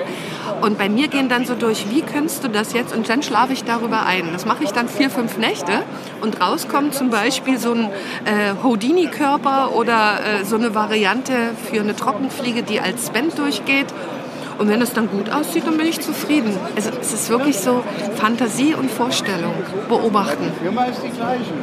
Und ähm, würdest du jetzt sagen, dass wir oder dass man beim Fliegenbinden ähm, immer eher diese, also sage ich jetzt mal, die, die, die natürliche, natürlich vorkommende Nahrung immer hundertprozentig imitieren muss oder sollte?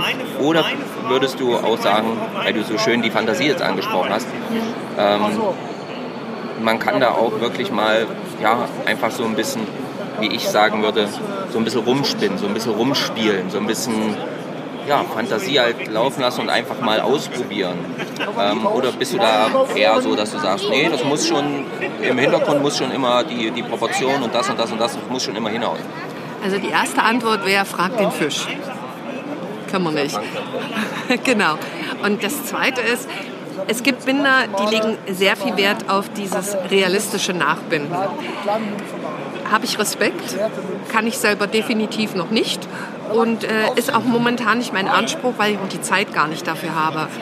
Ähm, die Proportionen sollten schon stimmen, weil das merkt man ganz schnell, wenn die nicht stimmen. Gerade bei wilden Fischen, das sind Fische, die eben nicht aus der Zucht kommen, die du leider in Deutschland nur noch sehr wenig findest. Die zeigen dir klipp und klar, Proportionen stimmt nicht, Farbe stimmt nicht, ähm, auch die Anbietetechnik stimmt nicht. Und das sind die Fische, die mich reizen. Das heißt, ich habe mein Bindematerial teilweise im Auto und gehe dann noch mal schnell hin, wandle die Fliege ab, um sie anzuwenden. Also die, die Frage ist die, der Fisch entscheidet und es gibt Muster, die nicht wirklich einem realen Insekt entsprechen und trotzdem funktionieren. Und es sollte jeder einfach ausprobieren. Und wenn er aus dem Wäschetrockner dieses Flusensieb nimmt und sagt, das ist eine schöne Farbe, ich verwende das jetzt mal für einen Streamer oder auch für einen, Dab- äh, für einen, für einen Nymphenkörper, bitte. Also einfach probieren. Ähm, würdest du mal so eine persönliche Einschätzung, ähm, wie viel ähm, Prozent sind ähm, Leidenschaft fürs Fliegenbinden und wie viel Prozent fürs Fliegenfischen? Du meinst jetzt von, von den Anglern schlechthin? Nee, für, nee, für dich. Oh, das ist sehr schwer. Das ist wirklich schwer. Es ist auch tagesabhängig. Also es gibt Tage, wo ich einfach keine Lust habe zum Angeln, zum, zum Angeln zu gehen wo ich auch keine Lust zum Binden habe. Es gibt auch ein Bindetief und wer sich das nicht eingesteht, der, der schwindelt, aus meiner Sicht. Ja. Ähm, wenn ich 50-50 sage, dann stimmt das heute und morgen zum Beispiel nicht mehr. Also so wie, ihr kennt das ja oder du kennst das bestimmt auch, es gibt Tage, da hörst du eben leidenschaftlich gern Rock. Dann gibt es aber Tage, da möchtest du, was weiß ich, Schlager hören. Da geht dir das andere auf den Schwimmer. Und so ist es auch mit dem, mit dem Anteil Binden und Fischen. Aber ich, ich liebe es schon, das Binden, ja. Ich liebe es, ja. Ich mag dich auch.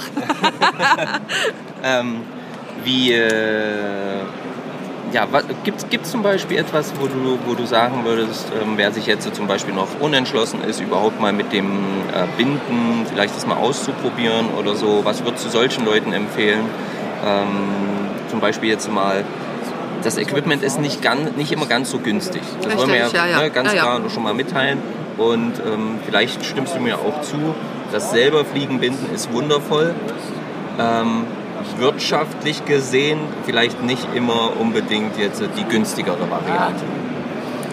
Ah, Auch das ist wieder so eine Sache. Klar, was ist. Da, da bringst du mich jetzt in die Bedulie. Ich kann essen gehen, da bin ich schnell satt. Ich kann selber kochen, es dauert eine Weile, ich muss einkaufen. Äh, Ich bin dann zwar auch satt, aber das ist so dieser Genussfaktor. Ja, ja, das ist ja klar. Und wenn es mir wichtig ist, so einen Genussfaktor mit reinzubringen, auch dieses, diesen Entspannungseffekt, dann ist für mich das Binden angenehmer, als in den Shop zu gehen und eine Fliege zu kaufen. Ich weiß auch, dass meine Fliege vielleicht ein bisschen länger hält als die kommerziell erworbene, weil der Händler möchte ja ganz schnell wieder eine verkaufen. Für denjenigen, der anfängt, dem kann ich oder der mal so Blut, also mal kosten will, dem würde ich empfehlen, der soll sich im Verein einfach einen Freund suchen, der schon bindet und sagen, du kann ich mal, kannst du mir mal zeigen und mal eine binden. Und wenn derjenige dann sagt, oh, das, das könnte mich schon reizen, dann sollte er ohne Equipment zu kaufen ähm, bei einem guten Binder einen Kurs machen, wo er so die Grundtechniken lernt und vor allem auch Erfahrungen oder Erfahrungen bekommt, was gibt es für Bindestöcke, wo bekomme ich Materialien her. Äh, das muss nicht viel kosten. Ich brauche zwei, drei Fäden am Anfang, ein paar Haken, vielleicht ein paar Tangstenperlen, einen befreundeten Jäger, Hund und Katze, die ab und zu das Unterfell abwerfen, äh, Kaninchenfell und das kostet nicht viel. Klingeldraht kommt aus einer alten Spule von der Klingel und dann loslegen. Und wenn ich dann für mich entscheide, ey, das macht doch Spaß, dann wächst das Step by Step. So wie bei uns Frauen vielleicht der Schuhschrank oder die Parfümreihung im Bad. Also es muss nicht teuer sein. Der, der Dominik hockt hier neben mir, der hat, der hat was dazu zu sagen. Er hat was dazu zu sagen. Ja, und zwar wollte ich nur sagen, dass dem Stefan, der Stefan-Ersatz gerade gekommen ist. Und ich lausche gerne mit. Ach so, der, jetzt habe ich es gerade Aber verstanden. grundsätzlich hat sie natürlich jetzt eben die Handtaschen vergessen zu erwähnen, die jede Frau jedes Jahr neu kaufen muss. Ja, da gibt es immer wieder neue. So wie es beim Fliegen und beim, beim Angeln und beim Fliegenbinden immer wieder neue Sachen gibt. Okay. Ähm, Aber vielleicht nochmal, um, also es muss nicht jeder, der Fliegen fischt, auch Fliegen binden und nicht jeder Fliegenbinder geht auf Fliegen fischen. Und wenn man nach so einem Test dann merkt, nee, also äh, ich werde das nie erreichen und das will ich auch gar nicht, dann sollte man sich jemanden suchen, der gute Fliegen bindet und auch bereit sein, vielleicht mal ein paar Cent mehr auszugeben. Das ist so meine Erfahrung. Okay. Ja, ähm, das, ist, das ist genau das, äh, was ich auch so ein bisschen ähm, unterstreichen würde. Ja, wenn ihr Lust habt, probiert es gerne einfach aus, sucht, aber ihr, kauft euch halt nicht gleich Ja. das Monster-Equipment. Das ist genauso, wenn ihr Bock habt aufs Fliegenfischen, muss es nicht gleich jetzt hier die Fliegenroute für ein paar hundert Euro sein, sondern es geht einfach darum, probiert das mal irgendwo aus. Kommt zum Beispiel auf so eine Messe, ähm, da wo auch die FA zum Beispiel am Start ist oder andere Fliegenfischer. Ähm, und dort kann man halt einfach ausprobieren. Dort kann man halt mal ein bisschen testen und da kann man mal reinschnuppern in die Geschichte. Und ich denke, das ist das, ähm, was am Anfang erstmal zählt. Und wenn man da dann ein bisschen Blut leckt und merkt, okay, man will ein bisschen mehr, dann kann man mal auch mit den Leuten vor allen Dingen quatschen und die sind dann eigentlich auch immer ehrlich und sagen, ey, du musst nicht für deine erste Route 600 Euro. Um Gottes Willen, nein. Aber es gibt ja so Leute. Ja, aber äh, ich sag mal, jeder nach seinem Budget. Und äh, es gibt ja auch welche, die haben vielleicht einen Onkel, eine Tante oder auch einen äh, Vati, der irgendwann vor 20, 30 Jahren mal eine Route gekauft hat, eine Fliegenroute. Ja, bitte, dann nehmen die doch. Ja, genau. Ja, also ich muss doch nicht gleich diese exorbitanten Preise hinlegen. Und wenn ich dann mit dieser Route, es wirft am Ende jede, jede Route, wenn ich sage, hey, das, das macht Fun und ich fange vielleicht damit einen Fisch, dann wächst man Step by Step rein. Ja, also Sehr schön. und vielleicht noch was, ähm, was mir immer wieder auffällt, die, die meisten haben so ein bisschen, die, die meisten Klassischangler haben ein bisschen Angst und sagen, ah, das ist schwer und das kann ich nicht. Und ähm, ja, das ist so die Königsklasse des Angelns, da sage ich mir, oh, ich kann das nicht hören. Weil das ist totaler Bullshit in meinen Augen. Am Ende sind wir alle äh, naturverbunden, naturbegeistert und gehen angeln. Und jeder auf seine Art und Weise. Und wenn der Karpfenangler als Ansatzangler einen Karpfen rauszieht, da ziehe ich einen Hut. Weil ich wüsste gar nicht, wie ich meine, meine Takelage montieren müsste. Umgedreht kann ich mit meiner Fliegenroute ihm auch was zeigen. Und wenn wir diesen gegenseitigen Respekt und weg von diesem Standesdünkel äh, kommen, dann finde ich, da haben wir alles erreicht. Das sollte unsere Botschaft doch sein. Und auch vor allem hier auf der Messe. Wir sind nichts Besonderes. Wir sind alle Angler. Und Richtig. Wir haben alle Lust am, am Fischen Richtig. und an der Natur. Genau so das ist ist es. ein wundervolles ähm, Schlusswort für dieses Interview. Ich bedanke mich ganz, ganz recht herzlich für deine Zeit. Gerne. Und ähm, ja, du darfst gerne jetzt noch. Ach nee, du hast ja das Schlusswort schon gesagt. Ich habe schon gesagt. Ähm, aber wo, wo, warte, warte, warte, wo finden dich die Leute? Also im Internet irgendwas? Äh, Also entweder auf, äh, am Wasser. Ähm, die nächste Messe ist äh, für uns vielleicht oder für die Thüringer, aber wir haben ja, ihr habt ja Hörer aus ganz Deutschland Ja, ja, oder Fall, eu- äh, deutschsprachigen Raum, ähm, sind wir in Fürstenfeldbruck. Das müsste irgendwie im März sein. 23. Fürstenfeldbruck. Äh, nicht Fürstenfeldbruck, Friedrichshafen, äh? Friedrichshafen. Ich war jetzt falsch, genau. Das ist irgendwann im März. Ich habe den genauen Termin nicht. Das ist die Aquafisch. Da werde ich de definitiv da sein und auch äh, total spannende Binder mit dabei sein. Kommt gerne vorbei. Ansonsten ähm, als Yvonne von Abendsprung auf Facebook oder Instagram. Und äh, ja, also wer mich sucht, der findet mich. Oder er schreibt den lieben Marco an. Genau, das könnt ihr natürlich auch immer machen. Schreibt uns an, wir leiten euch gerne weiter. In diesem Sinne, vielen Dank und eine schöne Messe noch. Ich danke dir. Mach's gut. Tschüss. Geht das lautstärkemäßig hier oder wollen wir weiter nach hinten Nö, gehen? das ist alles gut. Also wir können gerne nach hinten gehen. Also herzlich willkommen. Ihr wisst, es geht weiter mit den Interviews. Und jetzt stehen wir hier am Stand ähm, ja, Flexifix, Fishing Solutions, Polestar, Fishing Kajaks. Und ähm, ich habe hier den Chris. Und ähm, der Chris, der stellt sich mal ganz kurz selber vor. Ähm, ja, hallo Chris. Ja, hi, ähm, ich bin Chris. Christoph Böse, ganzer Name. Ähm, arbeite hier bei Polestar ähm, als Produktmanager und fürs Marketing. Ähm, ja, mache das Thema Kajakangeln seit fast zehn Jahren. Versuche den Sport seitdem irgendwie hier in Deutschland und Europa irgendwie mit allen Mitteln, was geht, voranzutreiben. Macht es mit Herz und Seele und ja, irgendwann im Laufe der Zeit ist es dann halt Hauptberuf geworden. Ne? Okay. Und ähm, ja, was, was, was äh, müssen sich die Leute jetzt so vorstellen? Weil die können es ja nicht sehen. Die können diese geilen Dinger, was wir hier stehen haben, jetzt leider nicht sehen. Das heißt, du bist jetzt in der Pflicht, mal wortlich äh, begreiflich zu machen, ähm, ja, was ihr hier eigentlich genau anbietet. Ja, also der Messebesucher sieht, sieht es ja, ihr leider nicht. Ähm, wir bieten hier Angelkajaks an mit einem Tretantrieb, mit einem Propellerantrieb. ähm, ja, letztendlich so, dass ihr beim Angeln die Hände frei habt oder die Hände frei habt fürs Angeln. Das heißt, ihr bewegt euch mit einer Fußsteuerung, äh, mit, einem, mit einem Fußantrieb vorwärts, wie beim Fahrradfahren und könnt euch voll und ganz aufs Angelerlebnis konzentrieren. Okay. Ähm, was würdest du selber sagen, für, ja, für wen ist denn eigentlich die Kajakfischerei wirklich äh, ja, interessant? Interessant natürlich für jeden. sonst würde ich lügen. Nein, ähm, im Moment ist es tatsächlich gerade so, dass ganz, ganz, ganz viele Leute vom Bellybootangeln rüberkommen zum Kajakangeln, weil es eben gewisse Vorteile bietet. Na, ähm, du bist damit viel schneller und effektiver unterwegs, kannst viel größere Gewässer beangeln, ähm, bist natürlich auch ein bisschen sicherer unterwegs.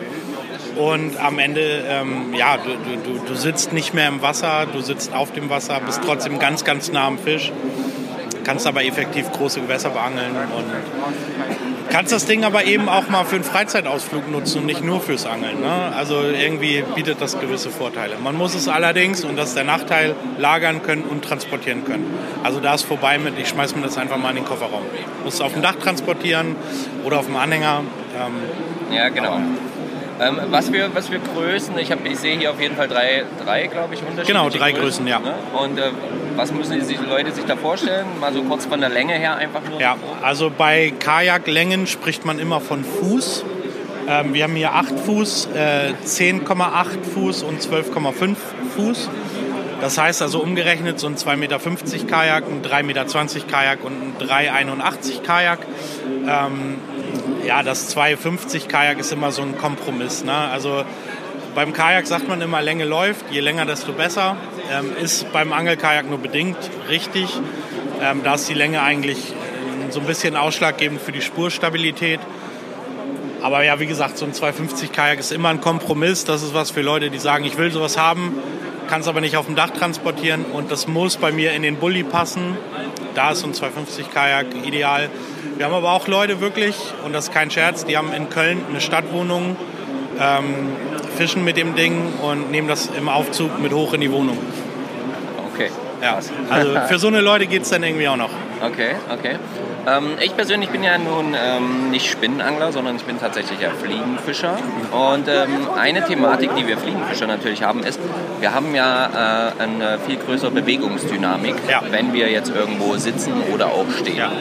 Ähm, ist für solche Leute dieses Kajak trotzdem geeignet?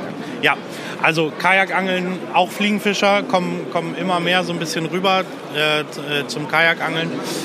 Ähm, Gerade so die Jungs, die oder ein paar Jungs, die an der Küste unterwegs sind, haben das erkannt. Alles klar, ähm, ich kann mit der Fliege hier an der Küste auf Meerforelle auch vom Kajak angeln.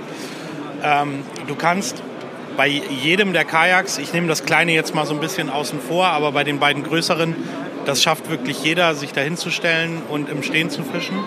Ich zum Beispiel mache 90 Prozent meiner Zeit verbringe ich im Stehen da, im, äh, im Stehen da drauf. Ähm, ich werfe im Stehen, ich drill im Stehen, ich cache im Stehen, mache alles im Stehen. Ähm, und das schafft ein Fliegenfischer eben auch, denn die Dinger sind so stabil. Also wer das mal ausprobiert hat, der, der wird das erkennen. Das ist wie, ist wie ein Ruderboot oder wie ein, wie ein Motorboot. Du stehst da wirklich genauso stabil drin. Und du hast ähm, auch noch genug Ablagefläche irgendwie so vorne innerhalb des Cockpits, dass deine Fliegenschnur auch irgendwie vernünftig liegen kann. Mhm. Auch das äh, funktioniert. Genau, da hatte ich mich tatsächlich nämlich vorhin schon mit deinen Kollegen ähm, hier unterhalten, äh, wo wir so ein bisschen drüber nachgedacht haben, gerade jetzt beim ja, Rauchfischangeln äh, ne, ähm, ist doch ein Schnurkorb immer bei uns äh, Fliegenfischern doch sehr relevant. Und es hat natürlich auch jede Menge Kinkerlitzchen, wo die Schnur dann sich gerne mal auch festhängen könnte. Aber da gibt es hier wirklich ja schon richtig coole Vorrichtungen, wo überall noch zusätzlich was angebaut werden kann, was vielleicht eigentlich für ein Echolot oder sonst irgendwas gedacht ist, was man natürlich dann umfunktionieren könnte für, beim Fliegenfischen, um dann Schnurkorb etc. dann halt einfach unterzubringen. Das ähm, ist wirklich, wirklich cool. Ähm, was wiegen die Dinger?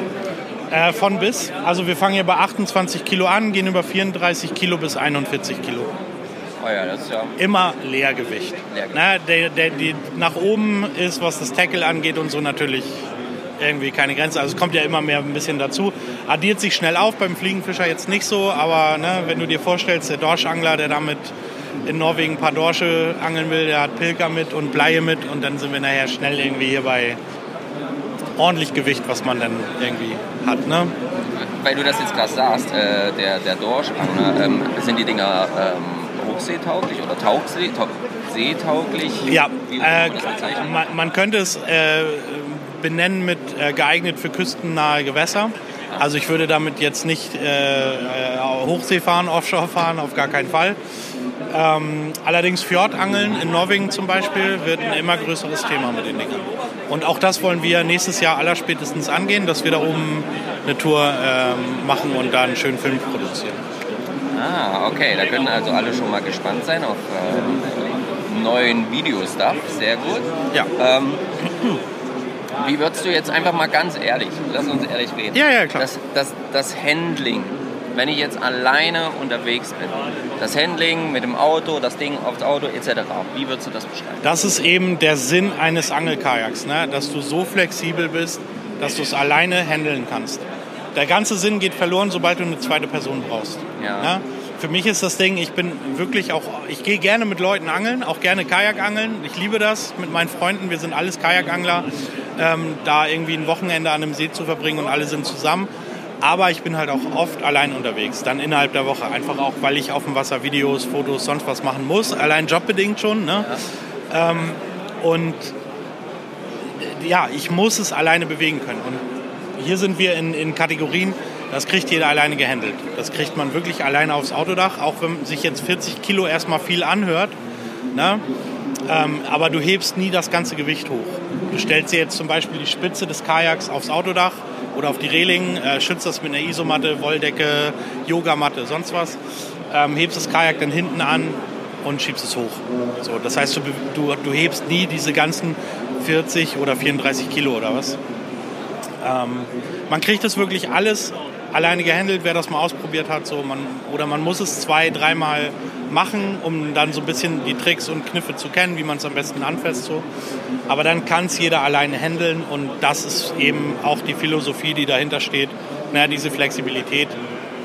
Auch gerade so, ich kenne ein paar Leute, die sind in Schweden unterwegs und die sind auf Gewässern unterwegs, die sie noch nie gesehen haben.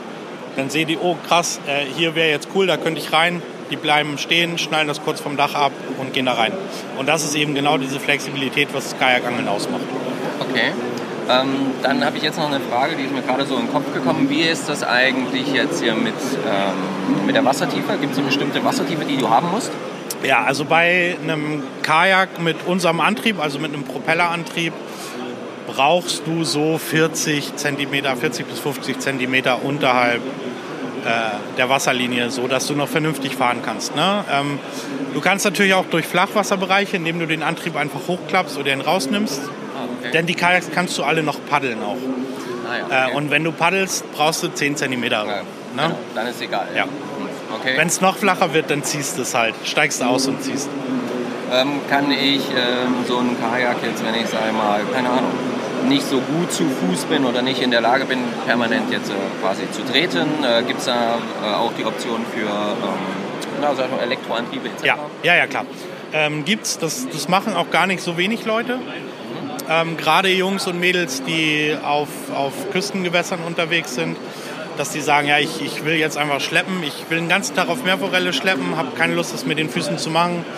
Ähm, oder ich muss äh, sehr, sehr weite Spotwechsel machen. Auch das äh, gibt es. Ne? Also du kannst hier hinterm Sitz äh, über eine Querstange mit einem Spiegel einen E-Motor anbauen oder eben auch durch den Antriebsschacht, also da, wo der Antrieb zu Wasser gelassen wird.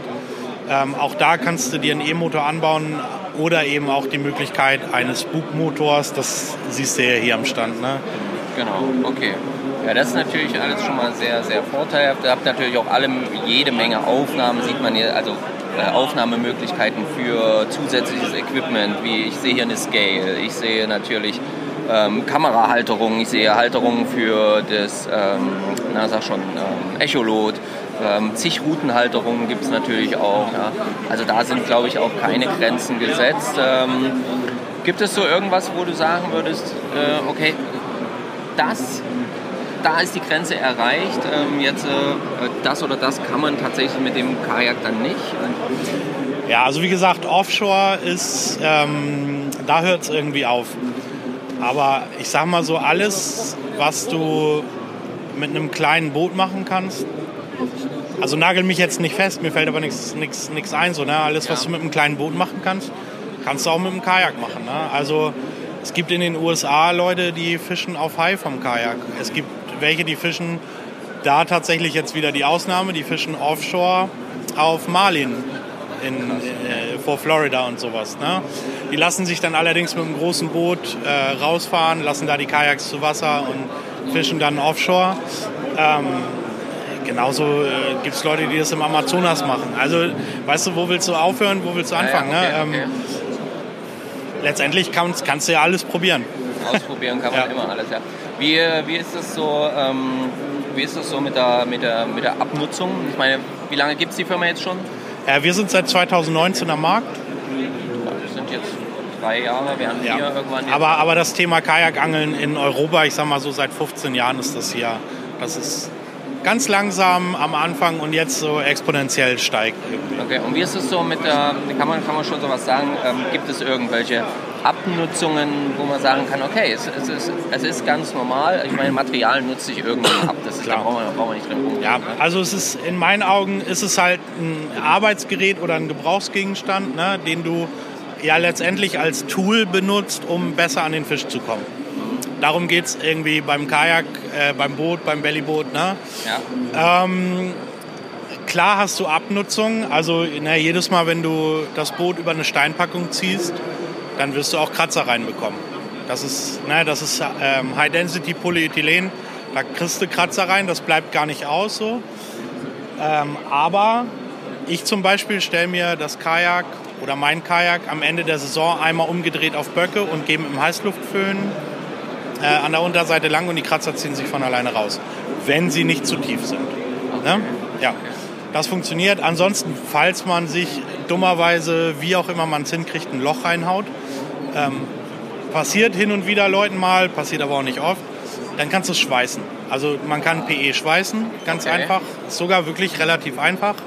Ähm, wenn man es do-it-yourself machen will, gibt es auch ähm, aus dem Motorrad und aus dem Bootsbereich Patches, die man verkleben kann, die ähm, durch UV aushärten. Okay. Ähm, sieht dann nicht mehr schön aus, sieht aus wie ein Pflaster auf dem Kajak, kann ja aber auch charmant sein. Ne? Ja, ja, ja. Ähm, und was halt zu empfehlen ist, äh, den Antrieb nicht wie die Schwiegermutter zu behandeln, ähm, sondern hin und wieder mal ein bisschen Fett gönnen. Also es sind fettgetriebene Antriebe, ne? da, das, die, die laufen in Fett, in Teflonfett. Ähm, und da einmal im Jahr oder alle zwei Jahre hat er mal eine Rutsche Fett verdient. Okay, okay. Ähm, können, wir, können wir so, so eine Preisspanne nennen? Ja, das ist klar, können wir. Ähm, bei uns bewegen wir uns bei den ähm, Propellerantrieb betriebenen Kajaks zwischen 1550 und 1990 in der Grundausstattung. Nach oben natürlich keine Grenzen, das kennen wir alle, ja. Wir kommen jetzt auch noch äh, dieses Jahr mit einem Paddelkajak tatsächlich, weil es eine Nachfrage auch wieder für Paddelkajaks gibt. Die war mal gänzlich weg zum Angeln, weil alle einen Antrieb wollten. Jetzt haben manche Leute aber erkannt, so okay, da wo ich bin, habe ich äh, flache Gewässer oder ich mache es nur zwei, dreimal im Jahr ähm, und äh, da, da will ich nicht 2000 Euro ausgeben. Kommen wir mit einem Paddelkajak um die Ecke für 699 Ah ja, im krass. Frühjahr. Ja. Okay. Das ist natürlich auch schon mal wieder eine ganz andere Option. Ne? Da liegen wir ja auch so im Bereich der, der Bellyboote letzten Endes. Ja, genau, sind, ne? genau. genau. Aber wir sind trotzdem halt eben so, wir reden von der gleichen Größe, ne? Also ähm, Okay. und genauso sicher, genauso gut im Stehen angeln. Ähm, für einen Fliegenfischer vielleicht auch dann wieder interessant, weil eben das komplette Cockpit keinerlei äh, Ecken und Kanten hat, wo sich die Schnuffe haken könnte. So. Ja. Ähm, ja.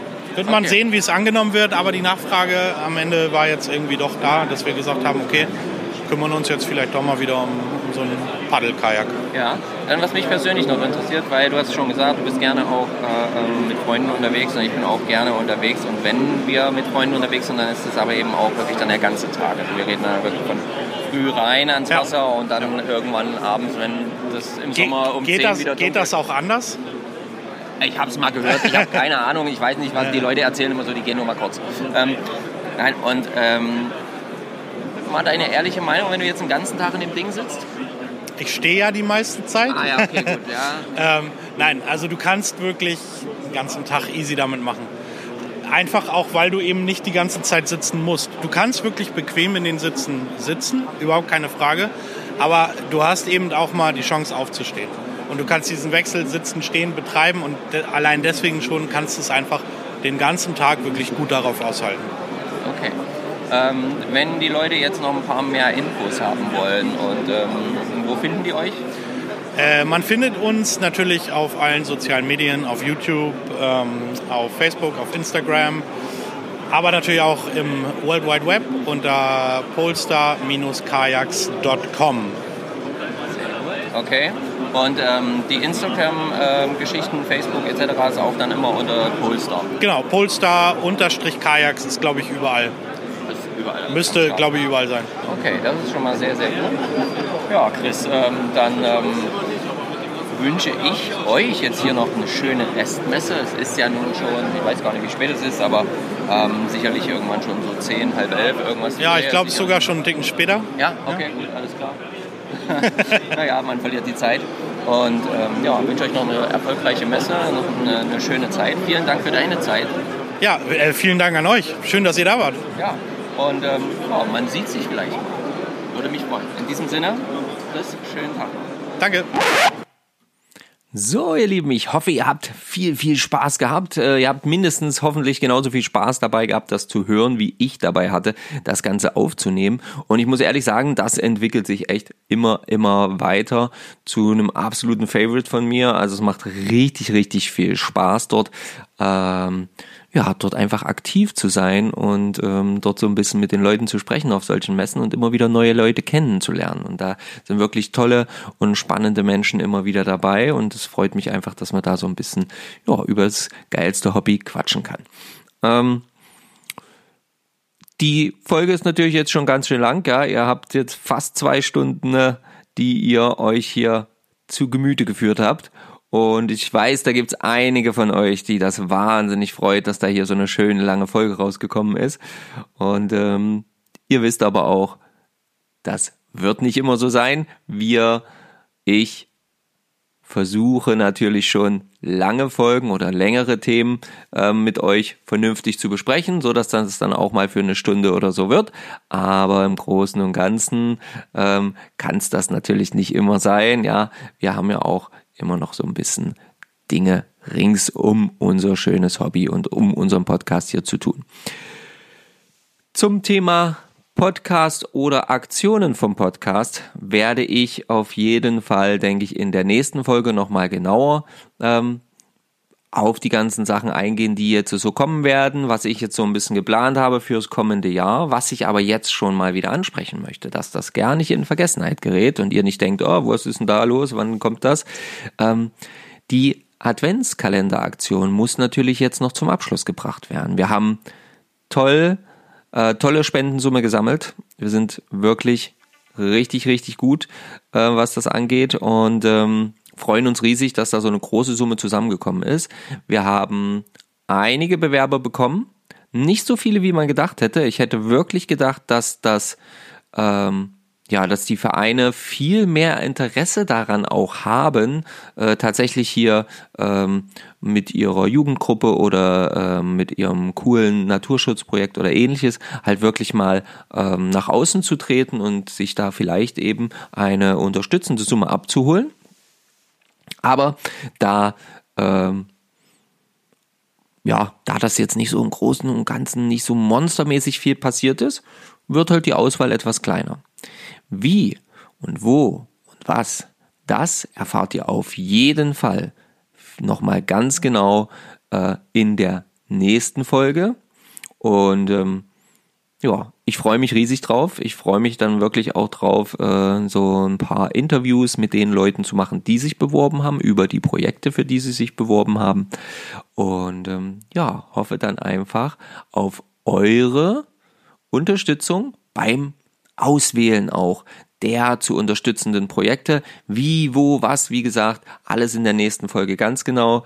Jetzt wünsche ich euch noch eine schöne Restwoche, ein wundervollen Tag, wie auch immer. Und ähm, ja, hoffe einfach mal, dass äh, ihr, wenn ihr ans Wasser kommt, ein dickes Petri habt, stramme Schnüre oder halt ihr euch einfach anderweitig beschäftigt. Zum Beispiel mit Messen. In diesem Sinne, danke, dass ihr zugehört habt und schaut bitte auf Instagram vorbei, lasst uns dort ein Abo da, schickt eure Freunde dort gerne äh, vorbei. Ja, und äh, kommentieren, liken, alles was dazu gehört. Ihr wisst, wie die Social Media funktioniert. Besser als ich wahrscheinlich. Von daher haut mal raus. Ich freue mich über eure Unterstützung und ähm, ja, bis bald. Euer Marco. Ciao, ciao.